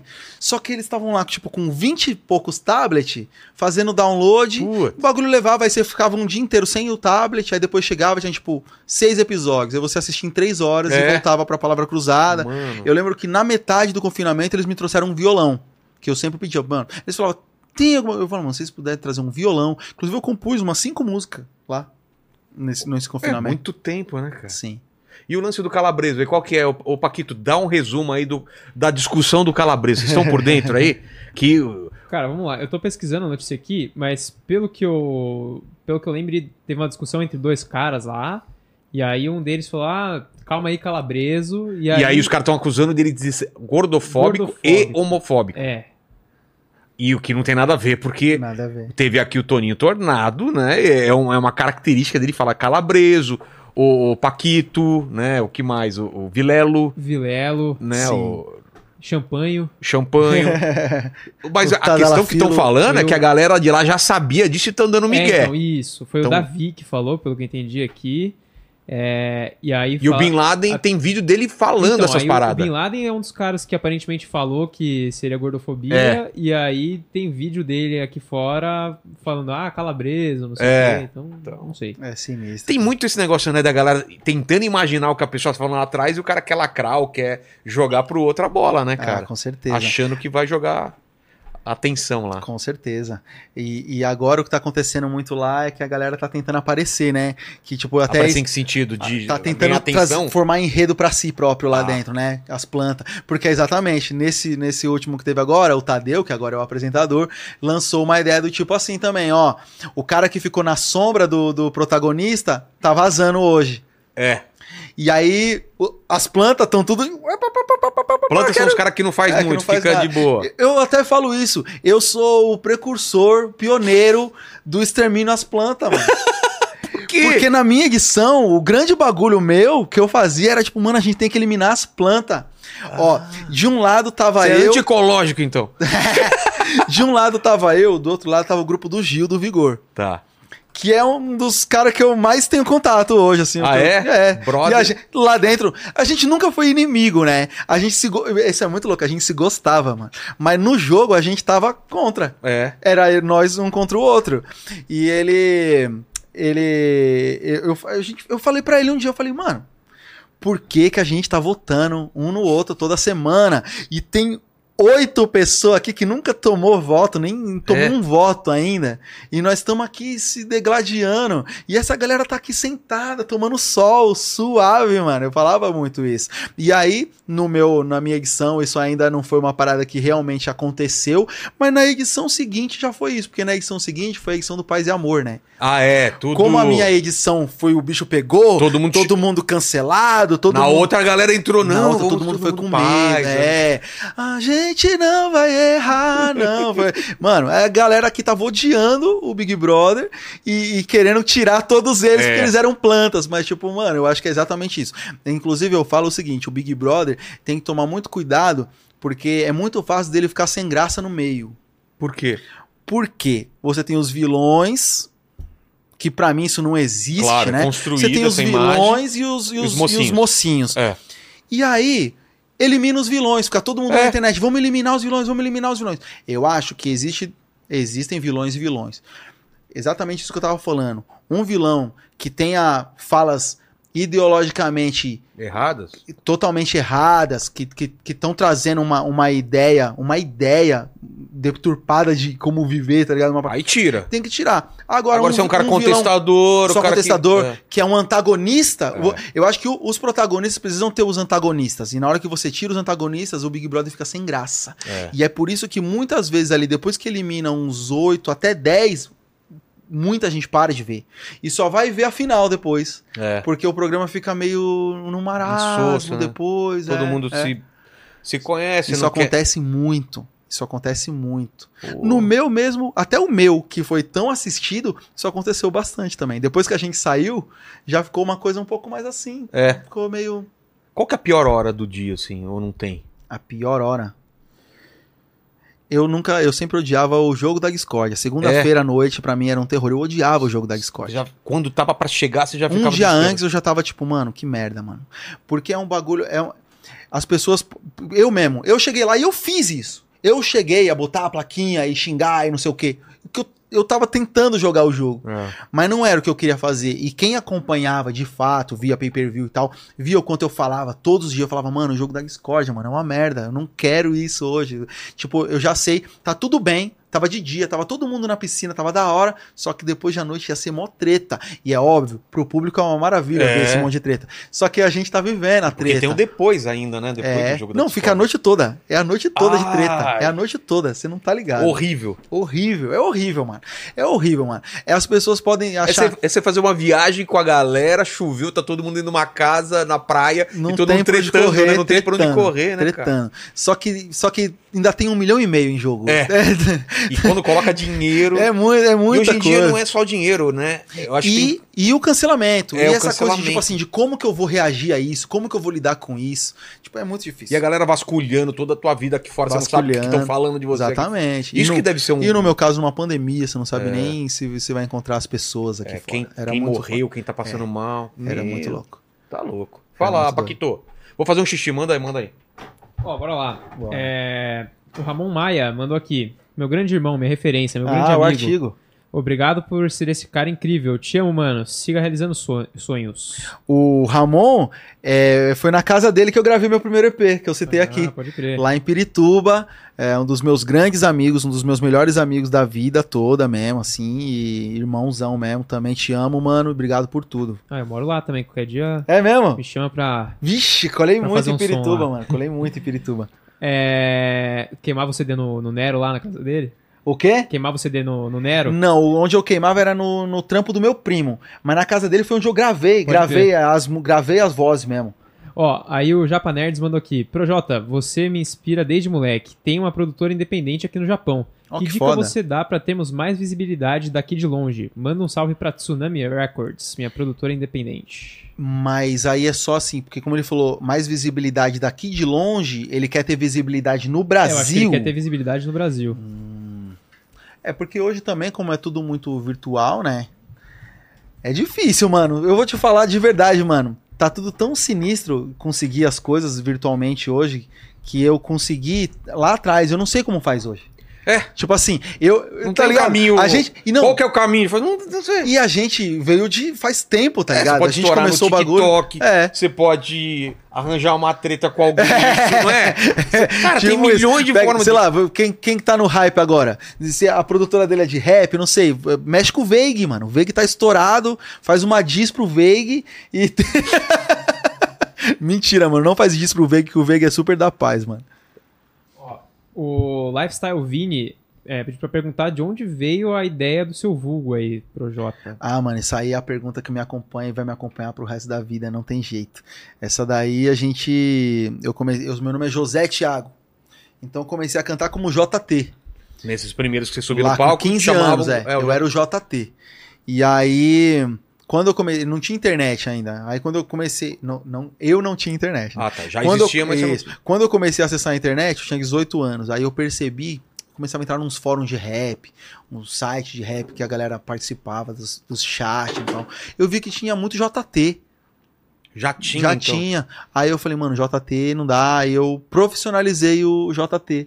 Aí virou Pro J. Na época tinha um acento no Pro, tracinho, J. Só o J escrito, J. J- Tudo escrito, sempre foi escrito. Tá. Desde o JT era sempre foi escrito. Aí, quando eu comecei a lançar minhas músicas, e a galera começou a ouvir um pouquinho, assim, oito pessoas ouviam minha música. E aí eu queria ver se a galera tava falando de mim pela internet. Aí eu ia lá no Google e digitava Pro J, separado. É, Aí o que que vinha? junto. Eu falei pro Jota que ele não devia ter feito não sei o quê Ai, no blog da Carol. sei. E aí, o que mais me acompanhava era: eu vou pro J Quest sábado. O J Quest, o J Quest foi um inferno na minha vida ali quando eu tinha meus 18, 19 anos. E eu, quando eu conheci os caras, eu falei pra eles, eu falei, mano, vocês não estão ligados, E mano. foi depois, não era J Quest no começo. Era no começo era J Quest, né? Aí deu- teve problema com o desenho, Sim, eles tiveram sim, que colocar sim. J Quest. J Quest. E aí, mano, eu eu não, não conseguia achar meus bagulho. Tipo, quem tava falando de mim. É. Aí eu, quando eu não conseguia, aí eu juntei e virou Projota. Eu falei, é, uma coisa só, só existe eu, não existe Projota, não existe isso. Entendeu? em Uma busca, nenhum. não tinha. Não existia nada. Virou. E o J Quest, depois quando eu conheci os caras, eu falei, mano, vocês não tá ligado, mano. Vocês eram um terror na minha vida. Vocês atrapalhavam, atrapalharam muito minha carreira no, né? no começo. E aí a gente até. Sempre, a gente tem música junto e tudo, assim, mas a gente sempre falou que um dia a gente tem que sair numa turnê. Pra ter o busão, assim. JJ. Pro J Quest. Pro J Quest. Pro J Quest. Não tem, já, o chip já tá formado já. Fechou. Fala aí, Paquitos. JJ. O Lunardelli pediu pra perguntar por que você chorou vestido de brócolis. Ah, mano. Ah, mas, pô, não tem. Vocês não me mandaram que no final tem três? É. Vamos v- guardar vamos essa. guardar essa, vai. Porque essa já tá separada tá, já. Tá bom. Você lembra essa, hein, É. Paquito? Ó, A galera fez uma pergunta aqui, não sei se você vai querer falar sobre isso, É. mas perguntaram de uma treta que rolou em Dayatuba, num show lá, é, com outro rapper que fez uma, uma música com você, acho que foi o Zap San. Ah, isso, isso é a única polêmica que teve na minha carreira antes do, do, do Big Brother, né? Não, mas falar, não, isso faz muito tempo, foi- isso já foi explicado. A gente teve uma- um desentendimento de burocracia, de escritório, eu não tinha escritório, eu tinha, tinha acabado de fechar com o escritório, eles não estavam se entendendo, tinha Ah, que tá. assinar um papel no negócio, ele não entendeu de lá, a galera não entendeu de cá, ele colou num show meu, ele tava num show meu, a gente bot- colocou ele pra dentro do show, só que ele bebeu e aí ele se exaltou e aí ele Fala, veio pra cima de mim, foi uma loucura. Mas já foi, isso aí faz mais de 10 anos. mano. Mano, os caras. E a galera citou aqui que você é muito fã de anime. Muito. Mesmo? O que, que muito. Tá vendo? Vendo agora? eu tô o- vendo One Piece agora, porque E eu ainda o- não tinha visto. Como chama? O Mas Eleve... Você tá vendo do começo, assim? Eu peguei do Você co- começou ó, quando? eu É, co- porque é a vida inteira pra ver esse negócio. Isso é uma vida, velho. Mano, mas você não tem noção, mano. Eu, eu debulho o bagulho. É, Eu comecei o, o One Piece e eu não conseguia assim. Tipo assim, eu sou muito fã de anime. Então, os fãs de One Piece sempre falavam: assiste One Piece. todo Assiste mundo One fala Piece. pra mim também. Sempre. é. E eu não conseguia, porque quando o anime começou, a, a estrutura da animação, do desenho, era muito diferente do que é hoje. É, é, Era é zoado. difícil é, tipo, é difícil falar que é ruim, né? Mas, tipo Mas assim, não me agrada. Vamos sei. assim, então, não me agrada aquele desenho do jeito que era. do jeito que era. Pra mim, o desenho, a arte toda assim, era pior do que os animes que eu assistia quando era criança. Tipo, o primeiro Dragon Ball, Sim. Fly, tá ligado? Tipo assim, que eu assistia na, na- no SBT. Então, quando eu fui pegar pra assistir, eu me senti uma criança assistindo. Tipo, caraca, eu não conseguia. Não conseguia. Toda aquela linguagem não me pegava. Eu assisti 30 episódios. Aí, quando saiu a série da Netflix, Em live action. em live action, eu falei, vou assistir. Bom pra caralho. Vou assistir porque todo mundo gosta muito de One Piece. Não tem como isso ser ruim. Eu tenho certeza que é bom. Eu tenho certeza que One Piece é bom. Eu só não tô conseguindo passar por, esse, por essa fase. De que era mais arcaico o desenho e tal. E aí eu assisti a famoso, pé. Depois, Eu assisti. do, depois do episódio 100 fica bom, né? É, Tipo isso. Porra, depois do episódio 100, cara. É foda. Mas, mano, é verdade. Você, E é você mesmo? já viu One Piece? Cara, não vi, porque eu não Ah. consigo passar do episódio E é 100. mesmo, melhora eu vou te muito. falar. Não, melhora. É ridiculamente. A, a arte. Mano, É outra coisa. É, é totalmente diferente. É Porra. totalmente melhor, não tem? E eu tô hoje, sei lá, no 500 e pouco já. E, Mano. e quando que saiu a, a série? No meio do ano passado? Será? Tá, É, é. Temporada? Acho que é. A série. A, a série do Netflix. Faz pouco tempo, uns quatro. É, foi uns 4, 5 meses. Eu tô no 500, que eu comecei a assistir depois da série. Eu debulho ou não debulho? Porra! E você gostou da série? Eu adorei a série e como eu já tinha visto tipo uns 30 episódios, a série é muito baseada nesses episódios ah, ainda. tá. Então eu já tinha visto uma boa parte do que, que do tava que tava na, na série. Eu já, eu já entendi a, a história, já tava tendo aquela coisa de linkar um personagem Sei. com os desenhos e tal. Então, Mas mangá mesmo você não lê. mangá eu não leio. É? Meu lance é Anime. anime, anime. Mano, Attack on Titan, você assistiu? Attack on Titan assisti. Que, porra, que, que foda. É foda Só que aquele eu fui atrás do, ani... do mangá. Do né? mangá? Ah, tava demorando tanto pra terminar o Sim, anime que eu fui, tive que ler tudo Sim. antes, cara. Nossa, mas eu já assisti muito anime. E agora tem o pode- solo leveling. Já viu? O solo leveling. Cara, que Não. porrada Meus aquele amigos estavam falando hoje disso aí. Muito porrada, É? cara. Bom É. mesmo? Então, saindo três episódios no Crunchyroll. Tá, é novo, tá É novo, começando é novo. agora. Mas ah, a- então eu vou continuar vendo One o Piece. depois quadrinho eu- tem já. ah, o- sim, já tem faz tempo. É que eles falam que é. Puta, não é mangá, tem um nome diferente quando é, é, é digital que ele começa. Sabe, tá ligado? Tem um nome. Tal. Vê se, na, vê se no. É, no- OVA? OVA? Não, não, vê no, no, no chat os caras vão falar. Tem um nome aí diferente. Mas, cara, é porrada, velho. Uhum. O primeiro episódio e o segundo são animais, assim. Nossa. Mas eu, ah, então, como tá no começo, eu vou continuar vendo One Piece, aí depois eu pego e, e consigo No- maratonar. Death Note, Death, Death Note eu vi em 2006. É. Logo na. Logo, eu não sei, eu não sei quando que ele foi lançado, 2002, 2004, por ali também. Mas eu, eu tava na faculdade, Punch Man eu vi a outra temporada também que eu não vi ainda. Inclusive, anime, anime pra mim era isso. Eu assistia na, na TV, Sei. desde o Cavaleiro Zodíaco ali até o. Você pegou o Cavaleiro Zodíaco, então, Oh, na, na fase muito. mesmo. Eu tinha fez nove anos na época da Porra! manchete. Ficava louco com aquela. Louco, Comprava, revi... alucinado. comprava revi- revistinha Revistinha herói? herói. Comprava? Eu comprava algumas. Algumas, não é, né? não é. Saía toda semana Nossa. sobre Cavaleiros do Zodíaco. Era lá. animal demais. Nossa. Shura, nessa época era Churato. Yu Yu Hakusho, né, Ah, mano? Já não é da minha. porque- Não, eu, eu, eu mesmo Cavaleiros eu já era velho, eu não acompanhava. Ah, eu sei que, o, eu sei que os- os- a molecada comprava essas paradas aí. Nossa, é, eu tinha nove É. anos. Então, Então eu vi todos os que passavam nessa época. Yu Yu Hakusho, o Shurato, tem, tem o Samurai Warriors, vários. E aí depois, o Dragon Ball, né? Que não teve, o Dragon Ball foi uma febre nacional, né? O Dragon Ball é o anime, é, tipo, o favorito da maioria dos É. brasileiros, porque ele pegou uma massa, E passava Naruto na Globo, também, né? é. Passava na Globo, isso faz muita diferença.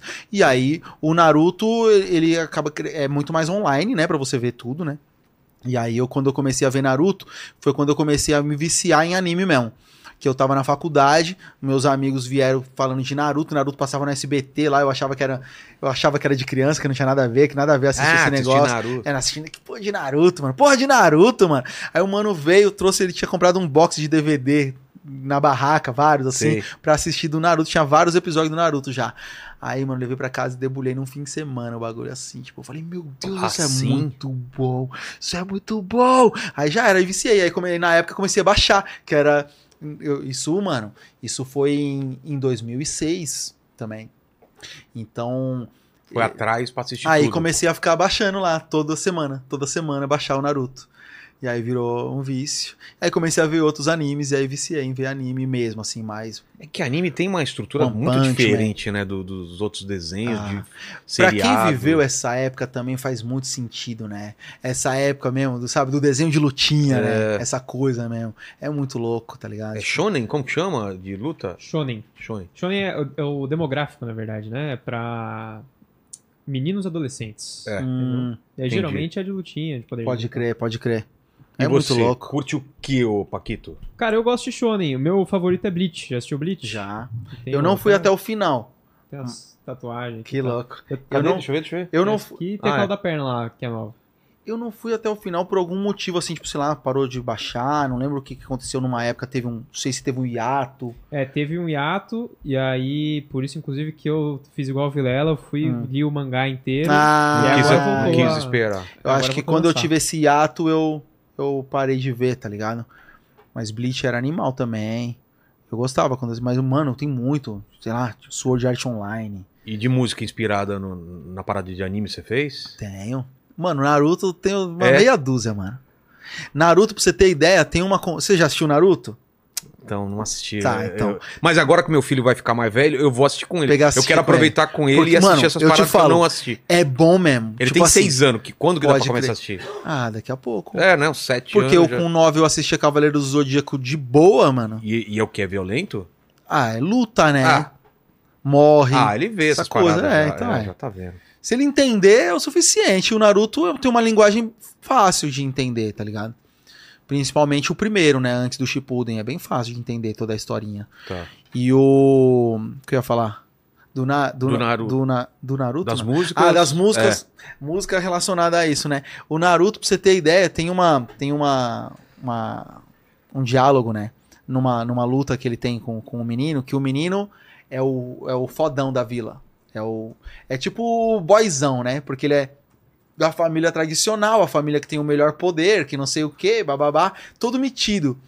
Que ele nasceu, e aí o discurso dele é tipo assim: eu nasci pra, pra ser foda É. você nasceu pra, pra não ser para ser um merda. Não tem como você me vencer, porque eu nasci pra ser foda e você não. E aí ele ganha do moleque. Só que antes dele ganhar é quando ele levanta, porque o Naruto é rock balboa pra caralho. Apanha, apanha, ele apanha. apanha, apanha e depois ele, ele se recupera. Então, ele levanta, e eu não lembro exatamente a frase, mas é uma frase que é mais ou menos assim, tipo, se você me, se você cortar o- os meus braços, eu vou te chutar até a morte. Se você cortar as minhas pernas, eu vou te encarar até a morte. É tipo assim, é muito Sim. foda, tá ligado? E aí eu fiz um refrão que falava: quando cortaram os meus braços, eu chutei, quando cortaram minhas pernas, eu dei cabeçada, quando cortaram minha cabeça, eu mordi na jugular e não soltei por nada, tá ligado? Porra. Isso aí em 2010, essa música. E, e várias vezes eu já citei Naruto, Naruto, já usei referência em clipe, várias paradas. Porque, tipo, pra mim é. Faz parte muito- da tua. faz da tua parte da minha vida o bagulho. formação de caráter, né, cara? É, essas paradas, é, você é. fica, as coisas ficam na cabeça, Eu né? sempre gostei de, disso, do. do é, é o. Como é que fala? A coisa do herói? A, A jornada do a herói. jornada do herói. É. Sempre gostei disso, é uma coisa que me agrada mesmo. E essa coisa do rock balboa, do se apanha o Karate Kid, se apanha, É. quebra sua perna, xinga sua mãe, rouba sua namorada, você levanta e bate no cara. É tipo, essa é a parada, né? É o, é o Karate Kid, né, mano? É. Então é muito. Eu acho muito foda isso. E o Naruto tem muito disso, tá O ligado? brasileiro tem O muito brasileiro tem muito Porra, é, disso. né? É, tipo, é, tudo é muito sofrido, disso. né? Muito difícil, né, velho? Fala, Paquito, pra você que não teve nunca nada difícil na vida, né? Ó, vamos lá. Eu deixei. eu deixei três perguntas aqui juntinhas que elas são mais ou menos sobre o mesmo tema. A Jéssica Paiva eh, mandou aqui, fala um pouco sobre jogos. Você chegou a jogar com o Thiago Leifert? Aí a Cassandra Ah. Sabino pediu pra você falar sobre o canal de games, se você pretende voltar. E a Letícia Martins mandou, eu não sei se é ligado a isso, mas eu imagino que seja, perguntou o que te inspirou pra escrever a música Fatality. Ah, não, Fatality é outra história, totalmente. Mas. É porque tem a ver o Fatality, É, eu agora entendi. que fosse- Mas, não- mas- Então já vou responder. Fatality é um rap que eu fiz que só tem palavras com a letra F. Se eu lembrar, família, força firmemente fortalecida. Fulano fica frio, falou fino, fica ferida. Funções, fuma. f- Ah, eu já, já não vou Tudo lembrar. é, mas Tudo F, é um rap inteiro só com a letra Mano. F. Tipo. É. Feio, feio, furado, ferrado, ferrou. Fez fortuna, ficou famoso, funcionou. Tá ligado? Tipo assim, é tudo assim, é um, é um rap inteiro só com a letra F. E o que me inspirou, o Foco, Força e Fé. Que Foco, Força e Fé, você já ouviu isso em algum lugar? Antes, Já. de, antes de eu estar aqui sentado aqui? eu. A gente fez um programa aqui chamado Foco, Força e Fé. Vocês fizeram um programa chamado Foco, Força e Fé? Não, não, mas não antes de. de... Não. Fizemos. É, com, com, com alguém falando de foco, outro falando de fé e outro falando. Olha que foda! É que é meio estranho falar, foco, força e fé. Aí é um É, cara que focado, foda. um Foco. padre e um maromba. É, Sim, entendi, que exatamente. foda, que foda. Por que você tá rindo, cara? Porque, Mas é, né?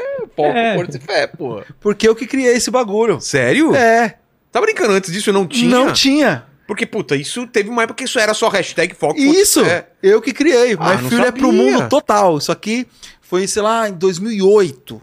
E eu, tipo, a gente montou um coletivo. Foi meu segundo coletivo, junto com meus parceiros lá do, do meu, da minha quebrada, no Lausanne. E aí a gente procurando um nome pro coletivo. Eu me veio essas três palavras com F. E eu falei, mano, é três Fs. E aí a gente começou a divulgar três Fs, Foco, Força e Fé. Em todas as minhas músicas, eu falava Foco, Força e Fé, Porra, Foco, daí Força que e veio, Fé. então? E daí que veio. E aí virou, As minas tipo, gostosas de bunda, foco, virou, força e fé. virou o, o, o, o, o mantra do- É. das- dos maromba, Exato. principalmente da galera fitness, que tipo, mano, tudo é foco, força e fé. Vai pra academia, foco, força e fé. Achei que era Jesus Cristo na academia, né? No, no- no- hashtag foco, força e fé, né? Jesus Por- Cristo na academia enquanto ele tem que estudar pra uma prova. Né? É. Foco, Por isso que o meu primeiro álbum chama Foco, foi quando eu fechei com a gravadora. Aí meu primeiro álbum foi Foco, Força e Fé. Ah. Aí o meu primeiro DVD foi o 3Fs ao vivo, tudo pra marcar, porque eu- a gente, mesmo percebendo que o bagulho já tinha ido pra mais longe, não tinha jeito mesmo, Total. mas a gente queria marcar, é, que é nosso, que a gente que criou a parada. É louco. Olha, tô sabendo agora, cara. Porque isso aqui eu grafitei, eu grafitei, eu, eu tatuei ainda em 2011, por aí. Tá ligado? E É uma muito música doido. inteira só com F, que é o Uma Fatality. int- música inteira só com F. E A aí outra pergunta era- jogos. Ah, dos jogos. que eu sou viciado em game também. Eu tinha um canal de game no YouTube, inclusive. Tive por pouco tempo, assim, Por durou quê? uns seis meses Não- só. não- Não, porque veio pra- a pandemia. Ah, tá. Foi bem quando, veio- quando a gente tava. A gente preparou. Não, a gente tava fazendo ele e entrou a pandemia. Aí a gente parou. Aí não. Porque não, porque não era. Era assim, demandava uma equipe, ia lá na minha casa, que o nome era Projota Game Room. Eu tinha uma sala de game absurdamente foda, era muito foda a minha sala de game. E aí eh, veio a ideia de fazer o canal porque eu já tinha uma sala, já tinha um E você- cenário. Você jogava o quê nessa época? Ah, eu sempre joguei muito FIFA. É. FIFA sempre foi, tipo, meu carro-chefe, tá ligado? E até essa época ainda era. Depois eu dei uma, uma abandonada, assim, no FIFA. É, Hoje eu jogo Valorante, bastante Valorante, mas, tipo, depois de velho, o meu FPS nunca vai ser lá aquelas coisas, sempre vai ser platina no máximo. No- Peguei um diamante um dia e caí no outro, foi o máximo que eu consegui. mas é. Eu, eu gosto de tudo, mano. Tipo, jogo de aventura, tipo The Last of Us, tipo Você Uncharted. jogou o segundo? adoro. Joguei demais. Segundo saiu na pandemia. Que deprê aquele jogo, né, cara? Mano, Durante a pandemia, um pesado, jogo né, daquele. Muito pesado. Isso aí os caras me mandaram com uma estátua da Ellie, assim, tocando violão, absurdo. Me mandaram com a mochila dela, com um monte de coisa. Mas a Nossa. estátua não me mandaram, não, Não, cara. eles- Veio um monte de coisa pra mim, menos a O estátua. The Last of Us, ele vem, ele vem numa, numa caixa, numa, num baú. Num baú de metal. Cara, o meu não veio assim, não. O meu foi mais. Mas eu não ganhei mochila. Mas, mas veio um baú de metal com um monte de coisa, um É? monte de colecionáveis. E inclusive uma estatueta assim, ó, da Ellie tocando violão. Porra. Muito foda. É um dos meus foda. melhores toy art, assim, que eu piro, assim, que eu gosto que muito. Viu a série? Vi a série, vi, vi a série. vi Não a tem série. muito, muita surpresa porque você já sabe a Você história. que já né? sabe, né? é. Mas é muito bom. Eu gosto Red muito. Dead Redemption, você jogou? Eu não joguei. Também não. Eu, tipo assim, eu peguei e Tô não. com dois aí não, pra jogar. Não, não me pegou de cara. Sabe que o E pessoal aí vai eu- te xingar de falar isso. Vai, Tem gente que é desculpa. apaixonada por Per- esse não, jogo, né? Mas e- e não tem como não ser, porque claramente é muito foda. Você vê que é foda. É. Só, tipo, ele não me pegou ali. Eu fui andar de cavalo uma hora, demorou um pouquinho, eu já parei, Eu tá ligado? também. Tipo, por outro lado, eu joguei Death, Death, Death Então, isso que eu ia Stranding. falar, a galera tá falando muito Death Stranding. Nossa, Eu joguei chato pra caralho! Eu joguei! Jogou? Mano, é, o trabalho de correio, É, você o vai entregar, né? vai entregar comida. É, É o é, delivery. exatamente. É um delivery, cara. É o delivery. Eu no começo tava também piradão, mas aí eu falei, cara, tem que ir, depois voltar, depois voltar de nada. Já desencanei. Como é que eu falo que eu gostei dessa porra? Você gostou eu mesmo? gostei. Eu não terminei. Mas eu não terminei porque deu um bug no meu jogo. Mas você foi até longe, pelo menos. Simplesmente eu não sei pra onde que eu tenho que ir. Chegou numa parte onde, tipo assim, não sei nem te explicar, porque isso faz tempo que Sei. isso Você aconteceu. entrou num círculo Entrou num, num buraco que, tipo assim, eu não, não, não- eu vou, eu não consigo achar o que, que eu tenho que fazer. Eu fiquei travado. E aí eu falou, valeu, vou jogar o FIFA. E aí, tipo, É. Vai sair o 2 aí, cara. Saiu, acho que já saiu. Eu Já vi pelo menos, saiu? eu vi um trailer, não sei se saiu já. já saiu? É. Não, não, acho que não saiu não, impactou. Mano, mas ele é sinistro, mano. Não, As primeiras visual vezes que e aparecem os bichos assim, É. tipo, dá, dá aquele friozinho na barriga. É bom, eu Tá gosto de jogo assim. ano que vem, tá certo. Ah, pode crer. É, você errou pouquinho É só. só o trailer. É, É. é, saiu o trailer, igual o do GTA. Só faltou É. ele falar que saiu o sair GTA o- agora. É. Saiu o trailer, o jogo vai sair em 2034. É, tá já sai um pedacinho É. agora. E, e os caras os cara conseguem atrasar muito o jogo, né? Os É. caras falam 24, É, vai aí é sair 25, 24, sai 26, 27, é. é. tipo, é foda. Mas dá muito trabalho de fazer um jogo desse, né, mano? Você imagina. O Cyberpunk, O os caras adiaram. E sei ainda lá, saiu cheio de bug. É. todo zoado. Todo zoado. Nossa, E, e o Cyberpunk eu não gostei, não foi nem por causa dos bugs. Eu te juro que eu não ligo pra bug. Eu vejo o- os comentaristas, a galera falando dos bugs assim, e eu tô tipo, Não mano, pega, não é caguei isso? pro bug, caguei pro bug, não tô nem ligando que, história, que a cabeça virou, é. se a pessoa tá de ponta cabeça, não sei. Mas o jogo não me pegou. A forma de atirar, a jogabilidade dos tiros, tudo isso foi o que não me pegou na hora que eu joguei. Eu, hum, valeu, não gostei. Vai ser um Silent Hill também, algum remake, alguma coisa Nossa. também que o pessoal tá falando. Esses jogos de terror eu acho legal também. Acho né? legal também, é animal. Tem uns que dá cagaço, Dá velho. muito cagaço. Que era em primeira pessoa num- dentro do manicômio, eu acho. Cara, aquilo lá eu não consegui terminar, não. Nossa, mas tem uns jogos que são muito eu bons. odeio tomar susto também, cara. Porra, você tá. É, tudo já bem, você noite. tá sozinho é, à noite. Sozinho. Dá um cagaço mesmo. É. Sozinho à noite é pesado de jogar, mano. Tem É. uns jogos que é foda. Mas eu gosto muito de jogo. Eu cresci jogando, né? Eu jogo videogame desde, sei lá, dos meus 3 anos de idade, 4, não sei. Qual era? Era o, Atari e o Phantom. Ah, você Eu jogou Atari? Nintendinho, né? Eu joguei. Eu, tinha um primo tinha um Atari e o outro primo tinha um Phantom System, que era do Nintendinho, né? Nintendinho tem 80 nomes, né? É. Cada, cada empresa lançava com um nome, né? E aí a gente jogava Nintendinho, Mario 1 ainda, né? Aquele Mario que era a fase 1, 1, 1, 2, 1. É o Mario do. do pam, param, pam, pam, pam, pam, pam. Depois já, já muda. E do. param, param, param. Na 1, 2, a 1, 2, as fases de dentro, né? E as fases de fora. Era muito bom. Eu, com, sei lá, com 6 anos, eu te juro, mano, com 6 anos eu terminava o Mario 1 sem soltar. Eu tinha speedrun. Eu, não, eu nem sabia o que era speedrun, esse termo nem existia. Mas eu, com 6 anos, eu terminava o bagulho sem soltar o botão de corrida, sem botar pra Mano. trás, só botando pra frente. só indo Pá. pulando os buracos. Aí pulava, pegava o Warp Zone, ia pra 4-1 já. Terminava, matava o copo, era assim. Seis anos, mano. Eu podia ter sido muito bom nos games É. se tivesse cenário profissional quando eu era moleque, tá ligado? Porque eu era muito bom. Eu tinha. Eu, eu não tive PlayStation 1, eu tive Nintendo 64. Eu tava. Era. Era. Control, era. Como. Outra, uma palavra. Eu ia no contrafluxo da parada, né? Mó merda. Quem teve, quem, teve, quem teve Nintendo 64 se fudeu muito, né? Porque um jogo era 150 reais, a galera comprava 3 CD por 10 na barraca Porra. do Play 1. E aí eu jogava aquele International Superstar Soccer. E aí, a minha maior goleada foi num menino lá da nossa rua, meu amigo tá aqui. 35 a 0 Quando eu falo, a galera não acredita, mano. Eu tenho que, tipo. O foda é que eu não falo mais com esse mano pra eu poder trazer ele. A gente provar, brigou, né? um dia a gente brigou.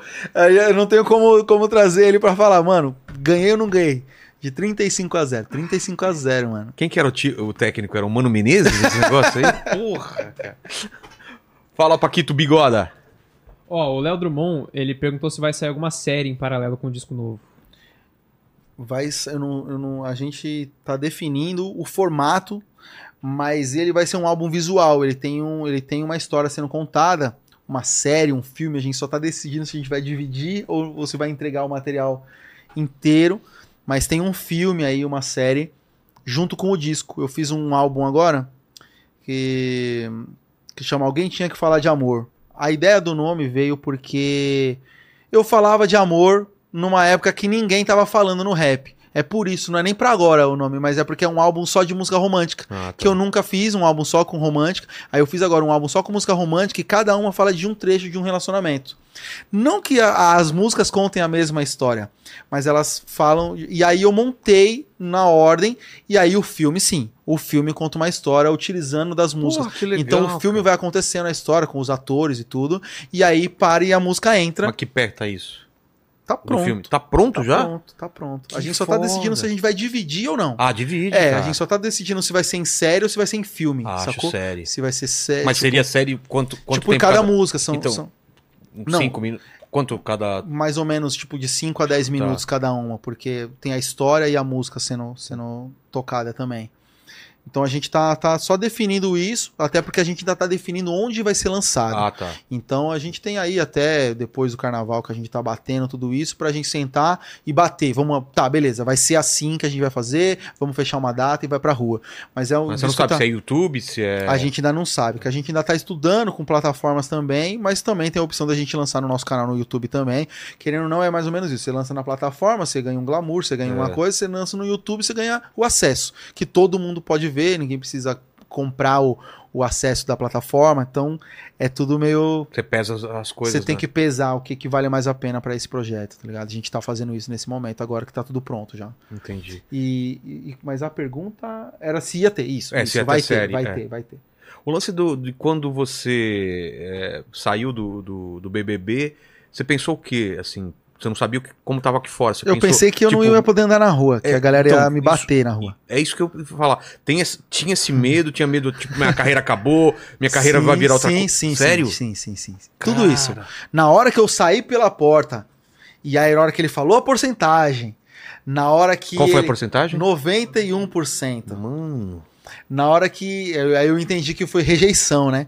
Aí na hora. Eu, meu Deus, aí fui pegando, fui pescando as informações, e aí eu, caraca, fudeu. Fudeu, né? Acabou minha carreira, Fudeu, acabou, já era, não tem o que fazer.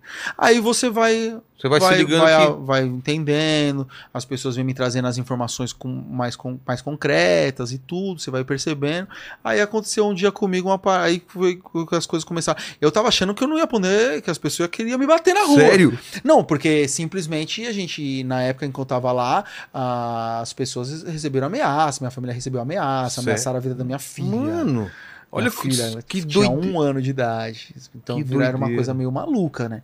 E aí quando, quando eu eu lembro de um dia claramente, esse dia logo ali, fazia uma semana que eu tinha saído, eu tava trancado dentro de casa, não, não que eu tava trancado dentro de casa, mas era uma pandemia. Sei. Então tava todo mundo trancado É. dentro de casa. Eu tava dentro de casa, tava lá, né, tava descansando, tava, né, matando a saudade. Aí tinha tinha eu tava morando numa cidade perto de Jundiaí, Tupéva. Aí eu tinha vindo pra São Paulo e fui parar num posto na marginal, um desses que é bem movimentado, pra botar gasolina. Eu parei no posto, ainda tava com o cabelo tingido, que eu saí de lá, ainda, na época que eu tava lá, tava com o cabelo descolorido. E aí eu saio, tava com o cabelo descolorido, era muito fácil de me ver, muito fácil de me reconhecer. E aí, mano, simplesmente uma moça frentista me viu. Projota? É o Projota! É o Projota! Os frentistas, todos os frentistas começaram a vir. As pessoas desciam dos carros, eu te juro, mano. As pessoas desciam dos Os carros caras vão pra me tirar, bater! pra tirar foto comigo, Tá mano. vendo? Aí, eu, você tipo, se ligou. Aí eu. caraca, É, que é o louco. contrário do que... Aí meu coração começou a tirar um pouco daquele gelo, que ele tinha ficado bem duro mesmo, assim. Eu Sim. comecei a amolecer um pouco mais, ficar um pouco mais leve. Aí um dia eu fui no. Tinha um mercadinho, eu morava numa cidade interior, pequena, e eu ia num mercadinho bem perto de casa, eu sempre ia lá. E aí eu falava, mano, como que eu vou lá no, no Império? Eu falava, tipo, agora. Tipo, eu ia sempre lá antes de eu ir pro, pro negócio. Agora, como é que eu vou voltar lá, velho? Como é que eu vou no mercado? Como é que as pessoas vão me É. tratar? Cheguei no mercado, a menina do caixa. Ah, eu tô tão triste que você não tá mais lá. Eu te falo, eu chegava atrasada aqui no trabalho, cansada pra poder ficar te assistindo, que acabava uma da manhã, quase, não sei o Porra. quê. Fiquei tão triste quando você saiu, não Você sei vê? o quê. Eu, tipo. Sabe? Aí você vai, tipo, caraca. E aí vem a parada que é mais louca, que é isso. Na internet é uma coisa, no Twitter é uma coisa. Vida real. Na vida real, simplesmente até hoje, eu nunca ouvi um A. Você um vê? A de alguma coisa negativa. Nada. To- é muito, e é muito louco, porque aí, porque aí também é uma parada que é muito louca. Eu encontro um monte de gente, as pessoas vêm e falam assim: Eu torci tanto por você, e eu falo, ué. Nem eu torci, moça! É. Nem eu torci! Para, não eu... mente. Nem eu tava torcendo pra mim lá dentro, tá ligado? tipo, até eu tava com raiva de mim, mano. Porra. Então, tipo, mas é muito louco, como por outro lado também tem muita gente que fala assim, tipo, mano, eu soube separar muito bem o que, que era o que estava acontecendo lá dentro, que era um ambiente de jogo, que, que porque é isso que as pessoas muitas vezes não conseguem separar. É isso que por isso que eu falo pra você, eu não tive nenhuma questão ideológica, eu não fui machista, é, eu não tava lá dentro, é, Defendendo alguma é, coisa indefensável. Num relacionamento e, e mexi com outras meninas. Eu não, não defendi uma coisa indefensável. Eu não, não era uma. era- eu tive atitudes ruins como. Um, um- não, não fui um cara legal. Muitas vezes eu não fui bacana, eu não tive a melhor atitude possível. Eu fui soberbo muitas vezes, eu fui arrogante em outras. Mas eu acho que é exatamente isso. O que eu fiz dá pra separar que eu tava num ambiente de jogo, que eu queria aparecer, que eu queria ganhar, que eu queria ser uma pessoa mais interessante do que outras pessoas que pra mim eram muito interessantes. Tipo assim, mano, quando eu entrei no bagulho e eu vi o Gil, eu falei, fudeu, como que eu ganho do Gil É. do Vigor? Não tem como ganhar. O próprio Lucas, que foi com quem eu tive muita desavença lá dentro, no começo a gente se amava. Até ele me irritar, tá ligado? Mas, tipo, no começo, eu, eu falava pra ele, eu falava, mano, você tem muito mais chance de ganhar isso aqui do que eu, tá ligado? Você é muito mais, mais carismático, você é muito mais, sabe, naturalmente carismático, é, é mais pra cima, você é mais expansivo.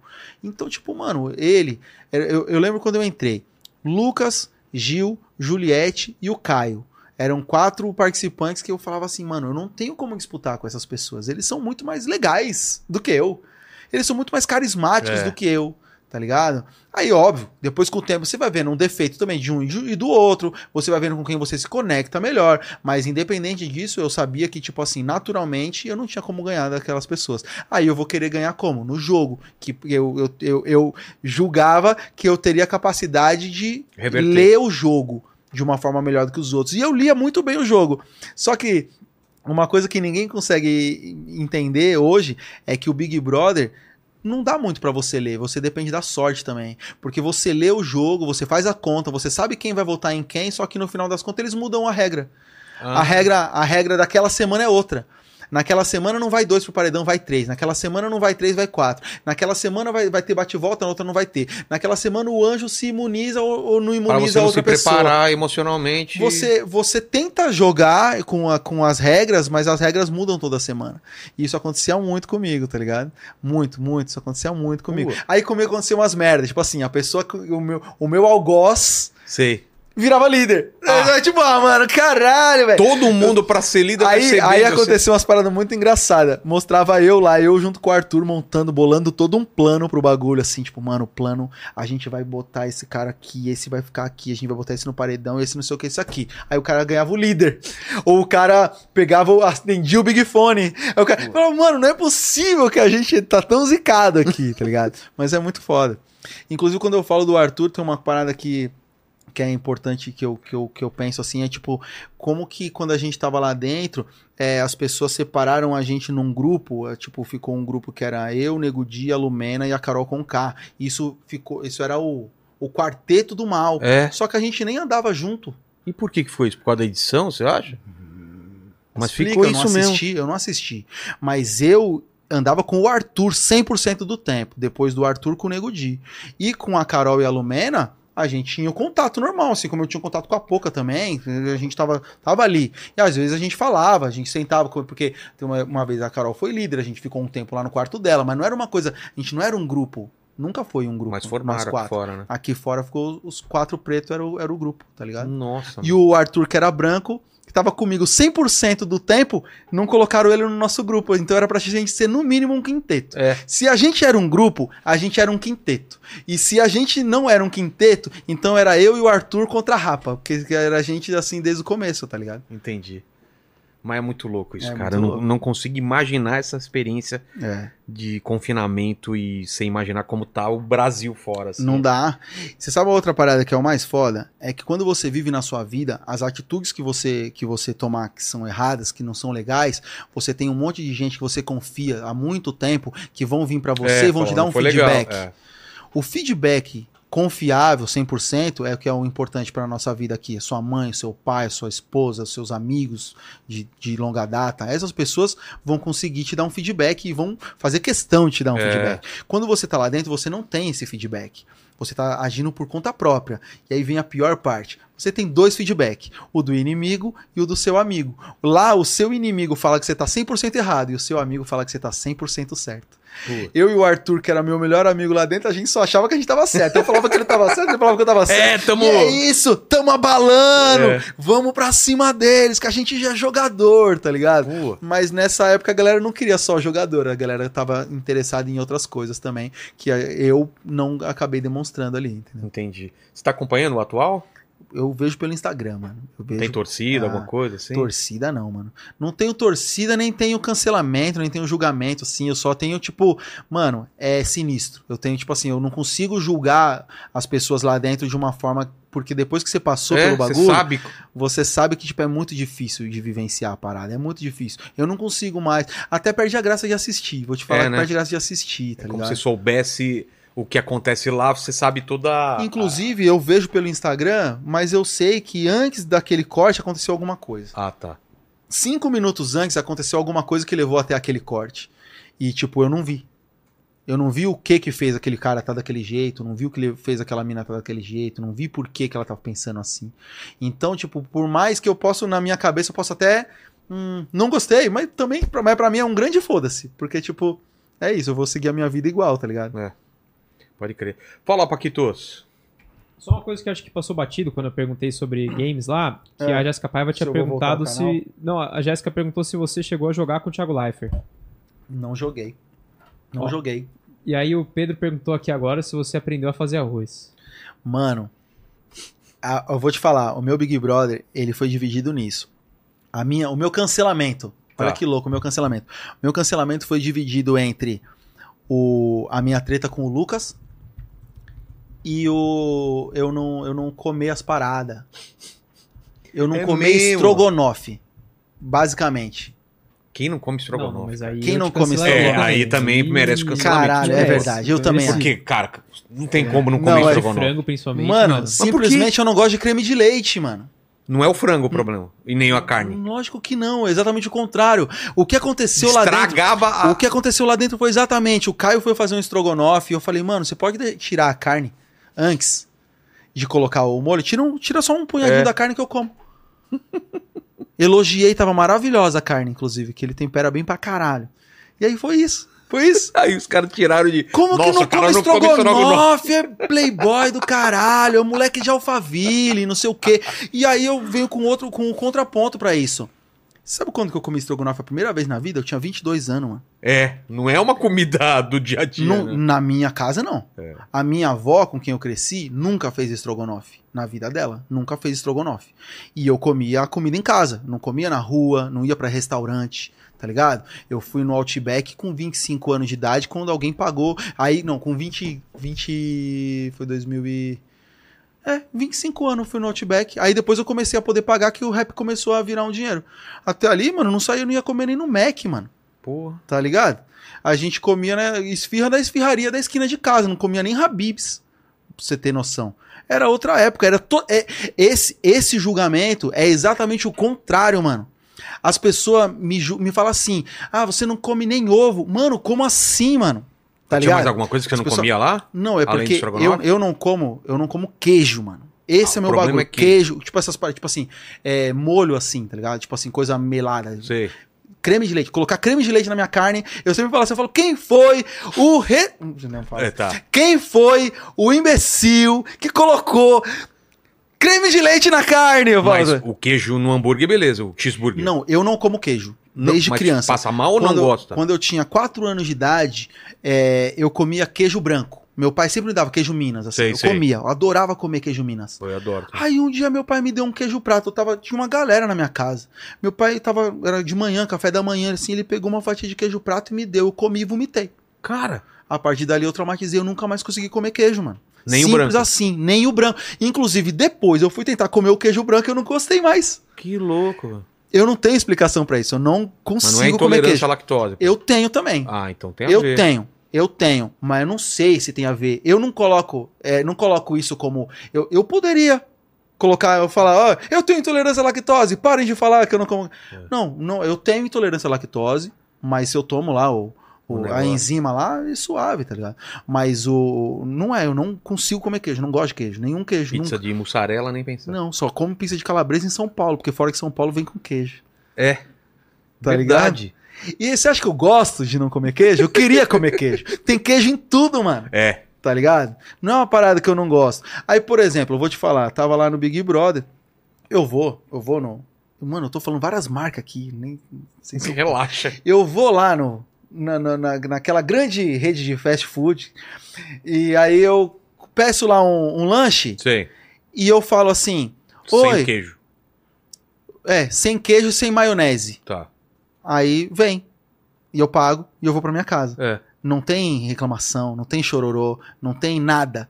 Aí eu chego no Big Brother e aí teve uma festa dessa grande rede de fast food lá. Ah, cara. Aí eu tava comendo nuggets e batata, mano. Suave. Se ninguém me viu reclamar. Ninguém me viu reclamar, só que eu já tava cancelado. Aí eu tô lá comendo nuggets e batata. Aí eu cato e falo assim, ó. Falo assim. Assim. Como quem não quer nada. Se puder me mandar um lanche sem queijo, mano, eu vou ficar feliz pra caralho aqui, mano. Simplesmente você tá tão lá dentro, mano, sem comer esse bagulho há tanto tempo e tudo. Você Os queria. caras me mandaram, mano. Porra. E eu chorei de alegria.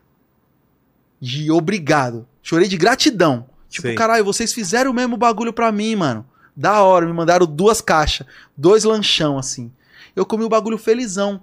Enquanto eu tava lá felizão comendo, como eu já era cancelado, aqui fora a galera tava me aloprando. Falando Ah o quê? lá, o Projota pedindo pra fazer um lanche sem queijo pra ele, não sei o quê. Tipo, caralho, velho.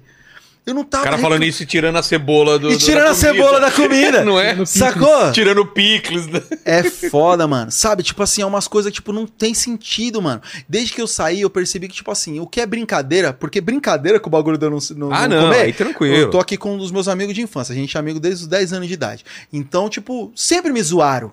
Eles sempre me zoaram, brincaram comigo disso. Olha lá, o Thiago já não vai comer. infantil, essa O. Thiago já não vai comer, ah, não sei o que, não come merda nenhuma esse moleque, não sei o que.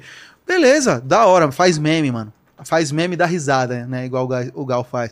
Agora, me cancelar, usar isso como mais um, um motivo pra, tipo, me cancelar, ou principalmente Desmerecer, né? Pra desmerecer a minha história, mano. É. Eu escrevo uma música que chama Moleque de Vila, que, mano, o bagulho transformou vida pra caralho, mano. Simplesmente os caras nas Olimpíadas estavam ouvindo Moleque de Vila no, no, no vestiário antes de ganhar uma Olimpíada pro Brasil, mano, tá ligado? É, entre outras, entre quantas pessoas, todos os dias me mandam mensagem falando de Moleque de Vila, do que fez na vida deles, do que fez. Aí os caras, tipo assim, é, transformar uma parada dessa numa chacota porque eu não como umas comidas, umas paradas, porque em casa eu passei a minha vida inteira comendo arroz, feijão e bife, porque era o que a gente comia, arroz, feijão e bife, ou arroz, feijão e carne moída, ou era isso, era uma, carne de panela com batata, era isso, tá ligado? Era, e graças a Deus, mano, era maravilhoso, minha avó cozinhava bem pra caralho, só que ela fazia sempre tipo as mesmas coisas, eu não comia nada diferente.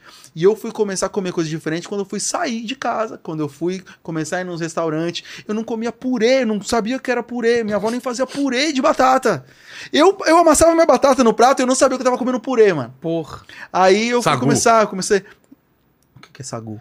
Sagu- Sabe o que é sagu, ô, Paquito? Sei.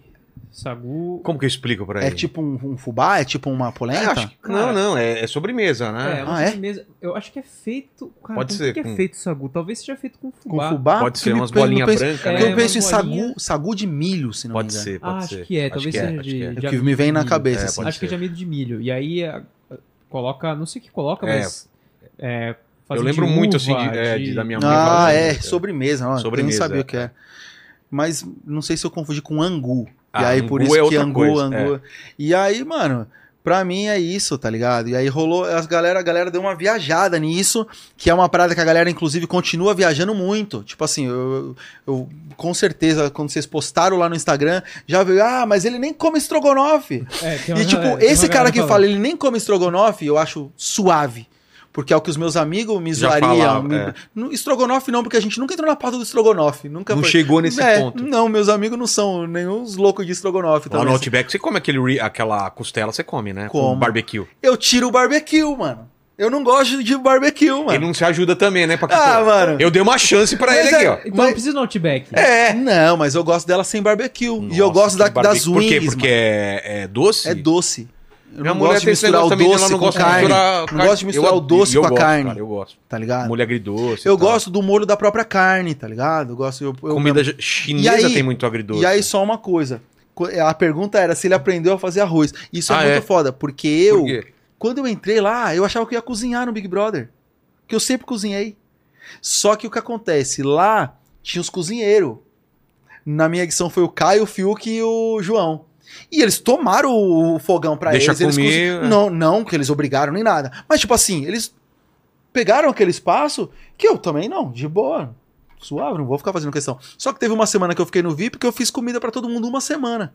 Tá ligado? Só que isso ninguém viu. Mas por que o lance do arroz? Só viu porque teve um dia, porque exatamente, o arroz lá a gente não tinha alho, a gente não tinha cebola, a gente só tinha arroz e tinha. Não sei, Tempero? um temperinho, alguma coisa assim, não sei o que, que era. E aí, tipo, foi num dia que aí. Exatamente, tipo, era o cancelado contra a campeã. Tipo, foi um dia que a gente tinha comido no, no Anjo, era um almoço do Anjo, do Arthur, a gente subiu lá pra comer, e aí quando desceu ninguém tinha feito comida. Aí eh, ninguém tinha feito a comida, a Ju tava no monstro, e aí, tipo, ninguém tinha feito comida pra ela. E aí ela falou, pô, eu falei, mano, eu faço, só me fala como que faz aqui que eu faço. Rolou essa parada, tipo. Aí, tipo, ah, ele não sabe nem fazer um arroz. Mas, tipo, eu sei fazer arroz, eu sei fazer carne, eu sei fazer. Mano, eu faço peixe na grelha, peixe no- na churrasqueira, eu faço vaca atolada, eu faço. Mano, eu. Eu, eu, mano, eu aprendi até a fazer feijão que eu não gostava de fazer, eu achava, eu achava preguiçoso fazer feijão, mas na pandemia eu fui aprender a fazer também, porque, tipo assim, eu, eu, inclusive, tem algumas coisas, eu já cozinhava antes, só que a, a minha filha, ela, não, tipo assim, eu perdi minha avó em 2021. E eu comecei a aprender a fazer as comidas que a minha avó fazia pra poder fazer pra minha filha. As tipo aquela comida do domingo, da festa Sei. especial. que a minha avó fazia polenta com frango, que era o meu prato preferido. Inclusive, quando eu fui anjo no Big Brother, foi o prato que eu pedi lá.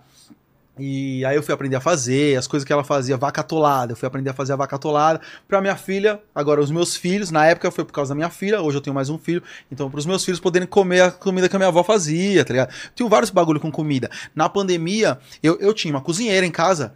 E é isso. Vocês têm também que, que, que, que aceitar o fato de que eu cresci com a minha avó, minha avó realmente me mimou, fazia comida em casa. Depois, quando eu saí, eu já saí podendo pagar alguém pra estar em casa pra trabalhar na minha casa.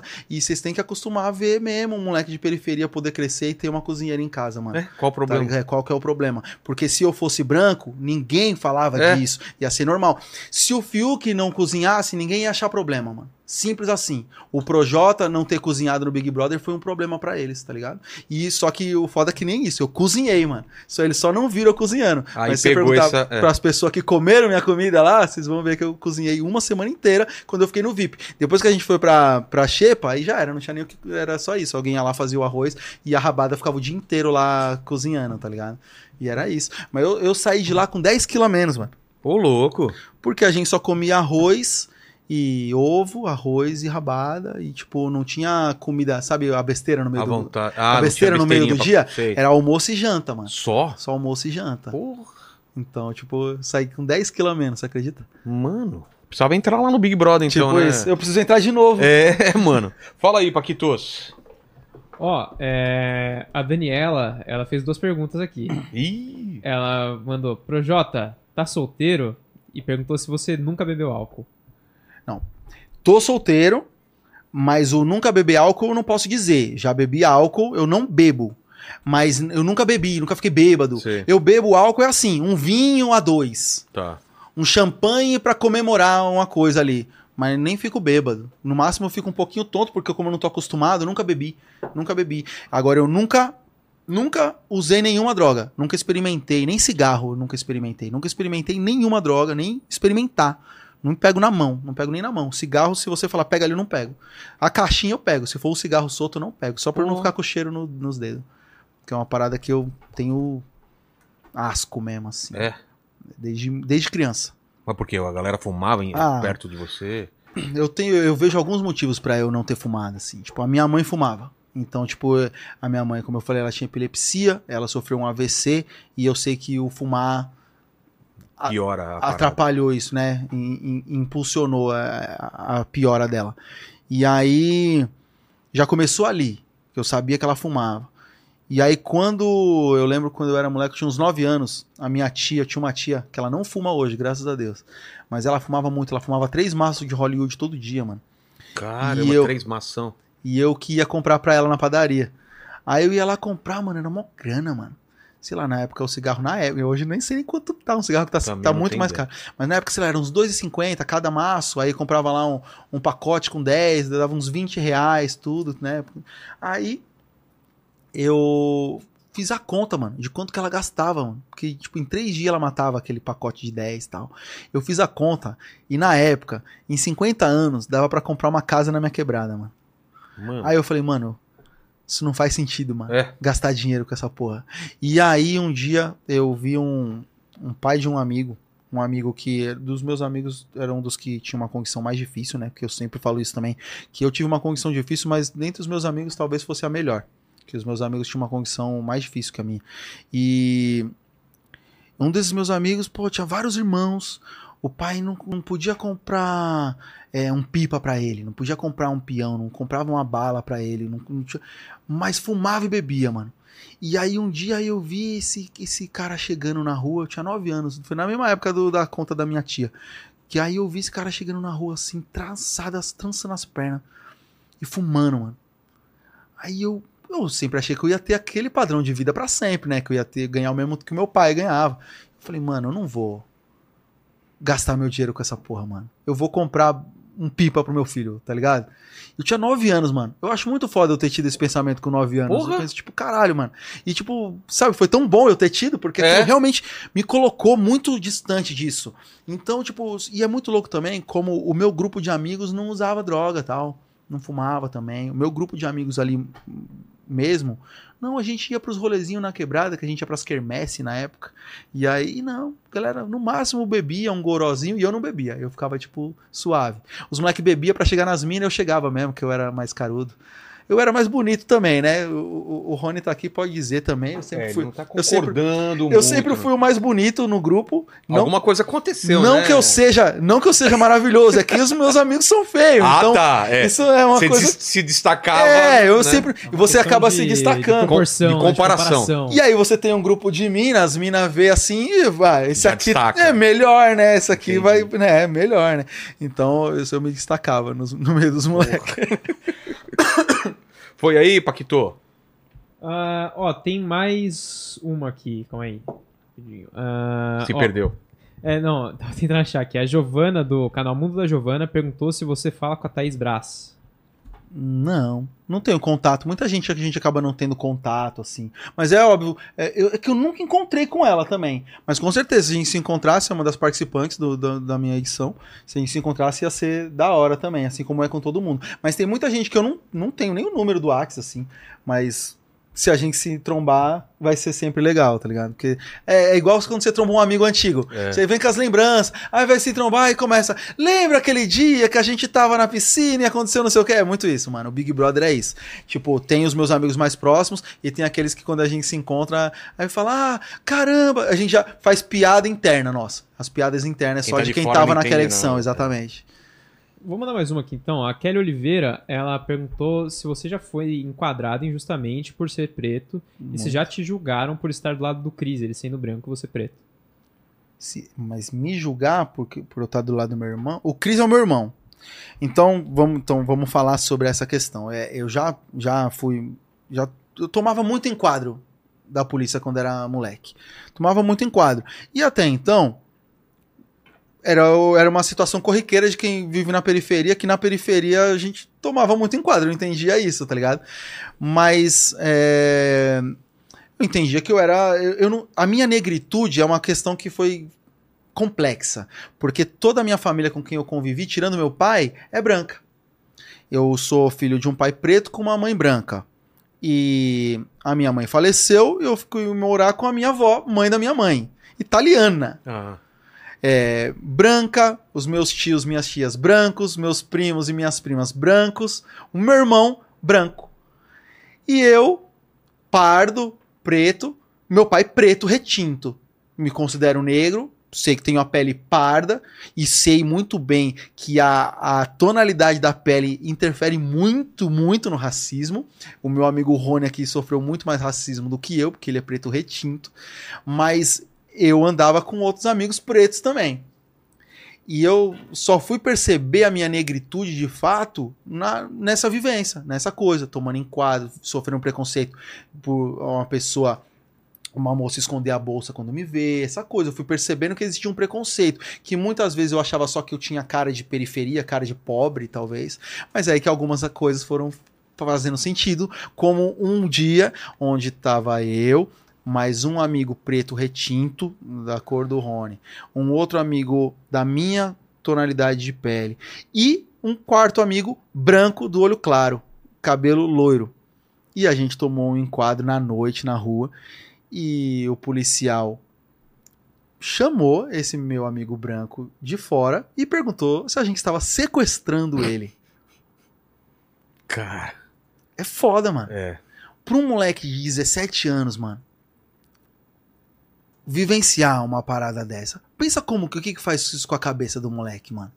Tá ligado? É. Não é uma parada fácil de ser vivida.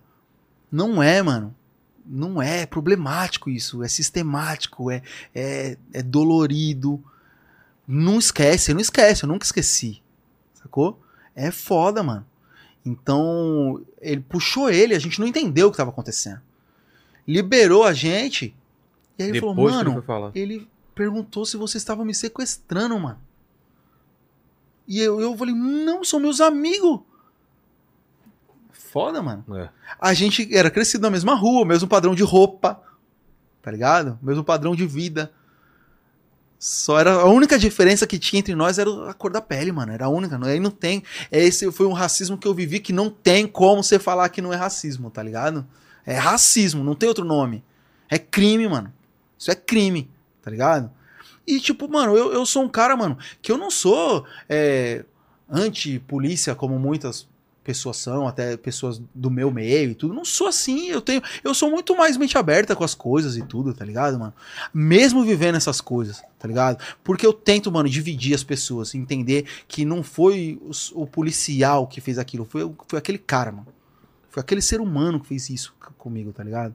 Que botou esse bagulho na minha cabeça. Foi aquele, naquele momento, foi aquele ser humano que fez. Ele é um ser humano desprezível, tá ligado? Eu, saca, não posso, tipo, julgar todo mundo É. por causa disso. Mas é pesado, mano. Tem algumas coisas muito loucas. E aí, essa coisa do meu irmão é que é isso. Eu e meu irmão, a gente cresceu na mesma rua, na mesma casa, vivemos, estudamos na mesma escola. Pergunta pro meu irmão quantas vezes ele foi parado pela polícia. Acho que uma. Na rua, assim, vendo Sei. que é ele e tal, assim. Outra vez por um blitz, pá, sei lá. Mas, tipo, andando na rua com os amigos. E eu, a gente era parado quase uma vez por semana, assim, tipo. Eu fui parado indo fazer minha carteira de trabalho, mano. Tipo, são coisas assim. Eu tava com mais dois amigos, preto, retinto. Um, um, eu sempre, o Max sempre tava, né? O Max sempre tava, que era o que tava nesse outro dia também. Tava Sim. eu, o Max e o Patrick, a gente tava indo fazer a carteira de trabalho. Eu tomei um quadro, mano. Voltando. Voltando com a carteira. A gente foi. Vocês estão indo pra onde? A gente foi fazer a carteira de trabalho. Tipo, caralho, que situação de merda, mano. O que que eu fiz, mano? Pra sempre separado, sempre separado. Ser separado de vez em quando, acho que faz sentido esse lance da rotina e tudo mais. Mas quando isso sempre acontece, você fica tipo, caralho, mano, tem alguma coisa errada aqui. Isso acontecia muito com a gente. Muito, muito, muito, muitas vezes. Inclusive, uma vez estava eu, Rashid e Emicida andando, a gente andava de chinelo, como eu falei, a gente não tinha dinheiro. A gente andava de chinelo, a gente estava eu, nós, nós três com mais duas amigas nossas, eles separaram as meninas e perguntaram se as meninas estavam sendo abordada de alguma forma pela gente, alguma coisa também. Porque, tipo, a gente não, não parecia que a gente merecia estar andando com aquelas meninas. É coisa Cara. assim. Eu já tomei enquadro de tomar, de botar a arma na minha nuca e me, me falar que se, se acontecesse alguma coisa ali, ninguém ia saber. Eu preciso passar por isso. Eu acabei de falar, mano, eu nunca usei droga. Eu nunca segurei um, um bagulho de maconha, mano. Nunca segurei na mão maconha. Você tem noção? Pra você tomar, tomar um enquadro indo fazer rima. Eu tava indo pra um evento lá pra Galeria Olido, que eu citei lá atrás na nossa conversa. Tava indo lá fazer rima, encontrar outros jovens iguais a mim, que também tava só a fim de arte, de cultura. Só que eu andava de chinelo, não tinha dinheiro pra ter um tênis, mano. Porra. E aí a gente tava andando de chinelo, era facinho de tomar enquadro nessa época, mais ainda. Ficava mais cara de, vamos dizer, que- de que tava fazendo alguma coisa errada. O que eles estão fazendo aqui no centro de chinelo? Não sei se a gente parecia trombadinha, se a gente parecia. Não sei o que que é que a gente parecia.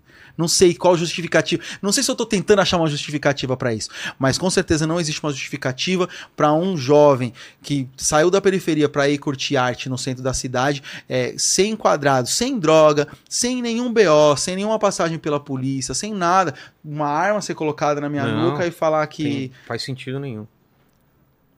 Não faz, mano. É sinistro, são coisas assim, são coisas assim, tá ligado? E aí, depois, eu cresci, eu virei o Projota e eu continuei sendo sempre parado e de carro.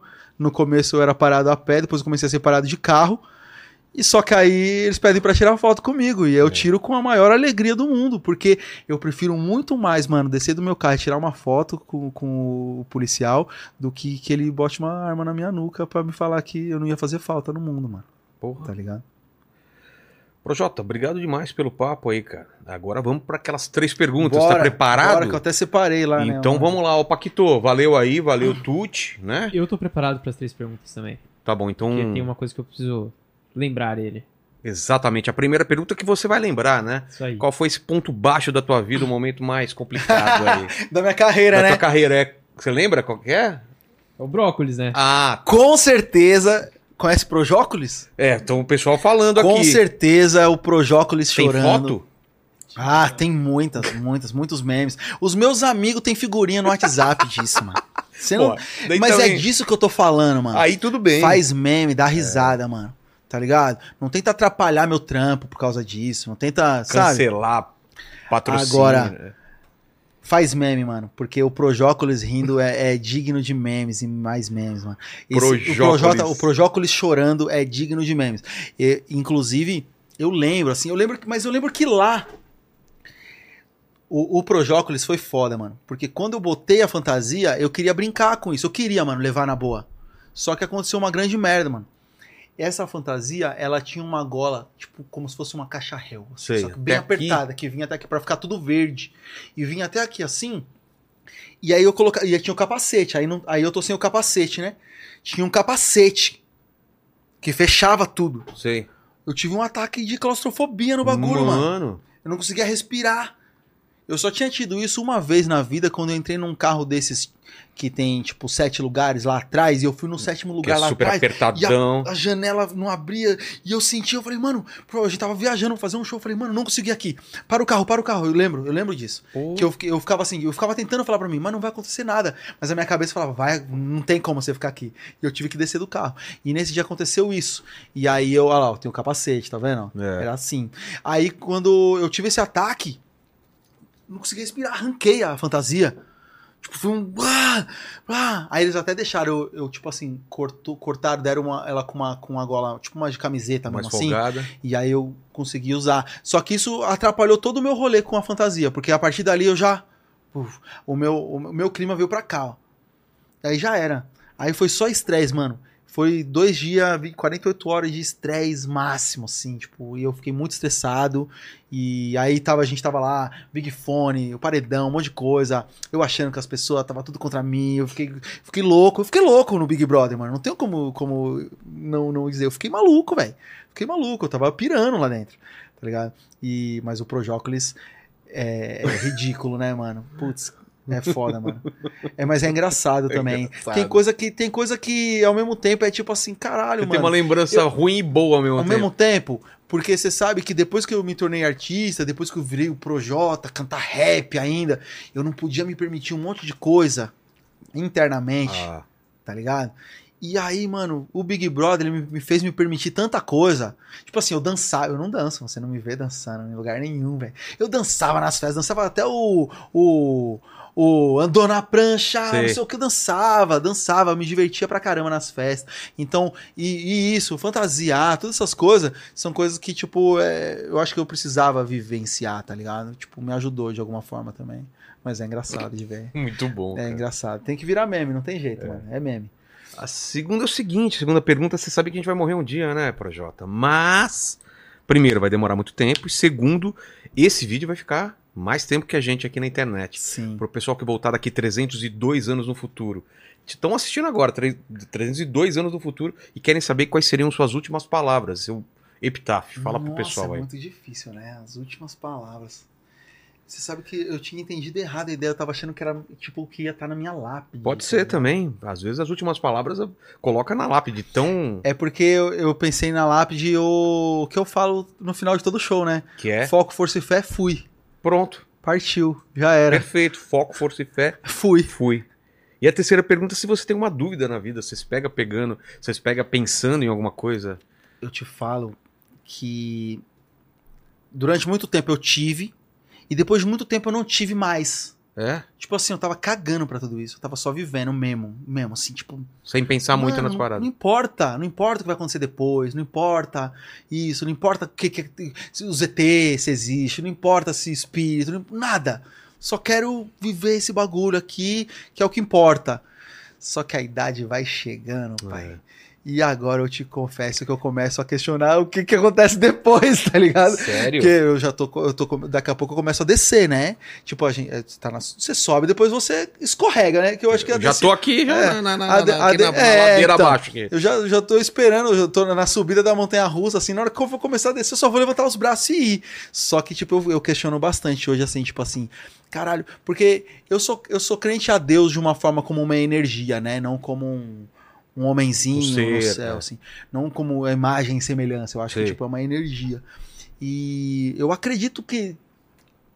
Eu tenho. É foda, ó, até pra pensar, até pra, pra refletir sobre, eu travo. Porque, tipo, isso eu não sei dizer.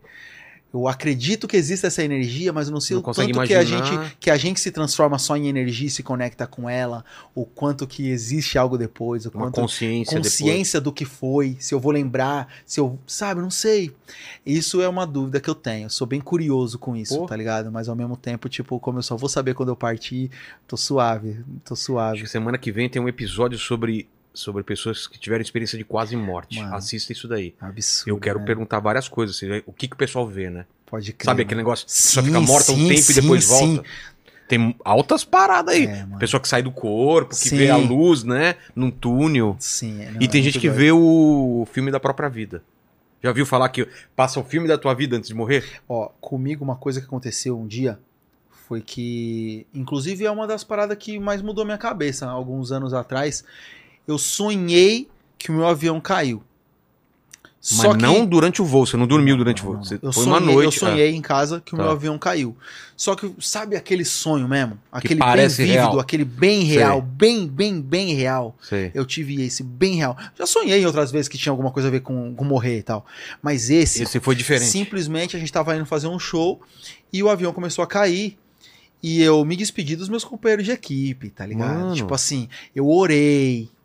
Eu pensei na minha vida. Eu, pe- eu, pe- eu não, não vi. Não é que eu vi o filme, mas eu pensei nela. Eu pensei em quem eu tava deixando, no que tava acontecendo, em como. em tudo. Porque é um tempo até Claro. o avião cair. E nesse tempo, mano, eu olhei pros moleques assim, manos, foi da hora, mano.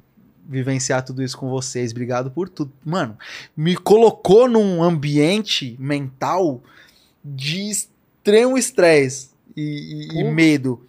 E eu acordei na hora que o bagulho bateu. Pum! Aí eu Você vivenciou uma Eu coisa. vivenciei a uma queda de É. avião. Eu vivenciei, Como se fosse. sonho, uma queda de É, avião. o cérebro e é a um- partir dali eu comecei a ter medo de avião, inclusive. Porra, Que é uma coisa, não muito, mas mas antes eu não tinha nada. Eu não tinha nenhum medo de avião. Eu sempre pensava, tipo, não vai cair. Não tem como cair. Porque também eu não costumo viajar nesses aviãozinhos pequenos, que é o que, que, que mais tem acidente.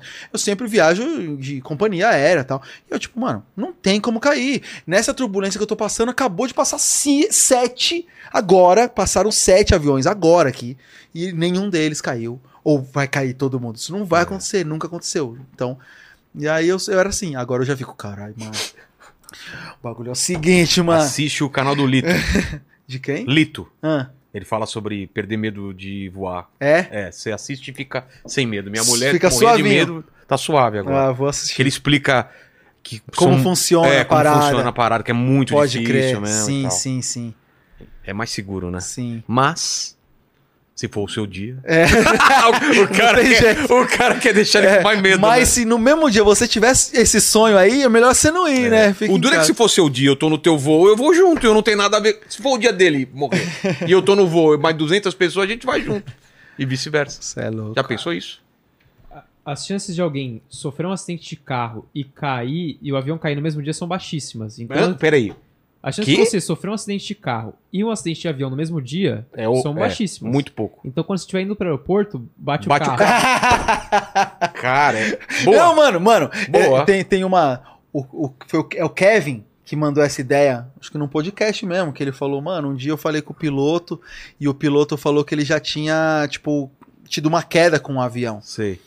E aí ele falou, aí, pô, mas aí você ficou com medo? Falou, não, aí eu fiquei suave, né? Não tem como o piloto cair duas vezes, mano. Caralho, mano, o Kevin era foda. né, Porra, mano? faz sentido, faz sentido mesmo. Não tem como o piloto cair duas vezes, mano.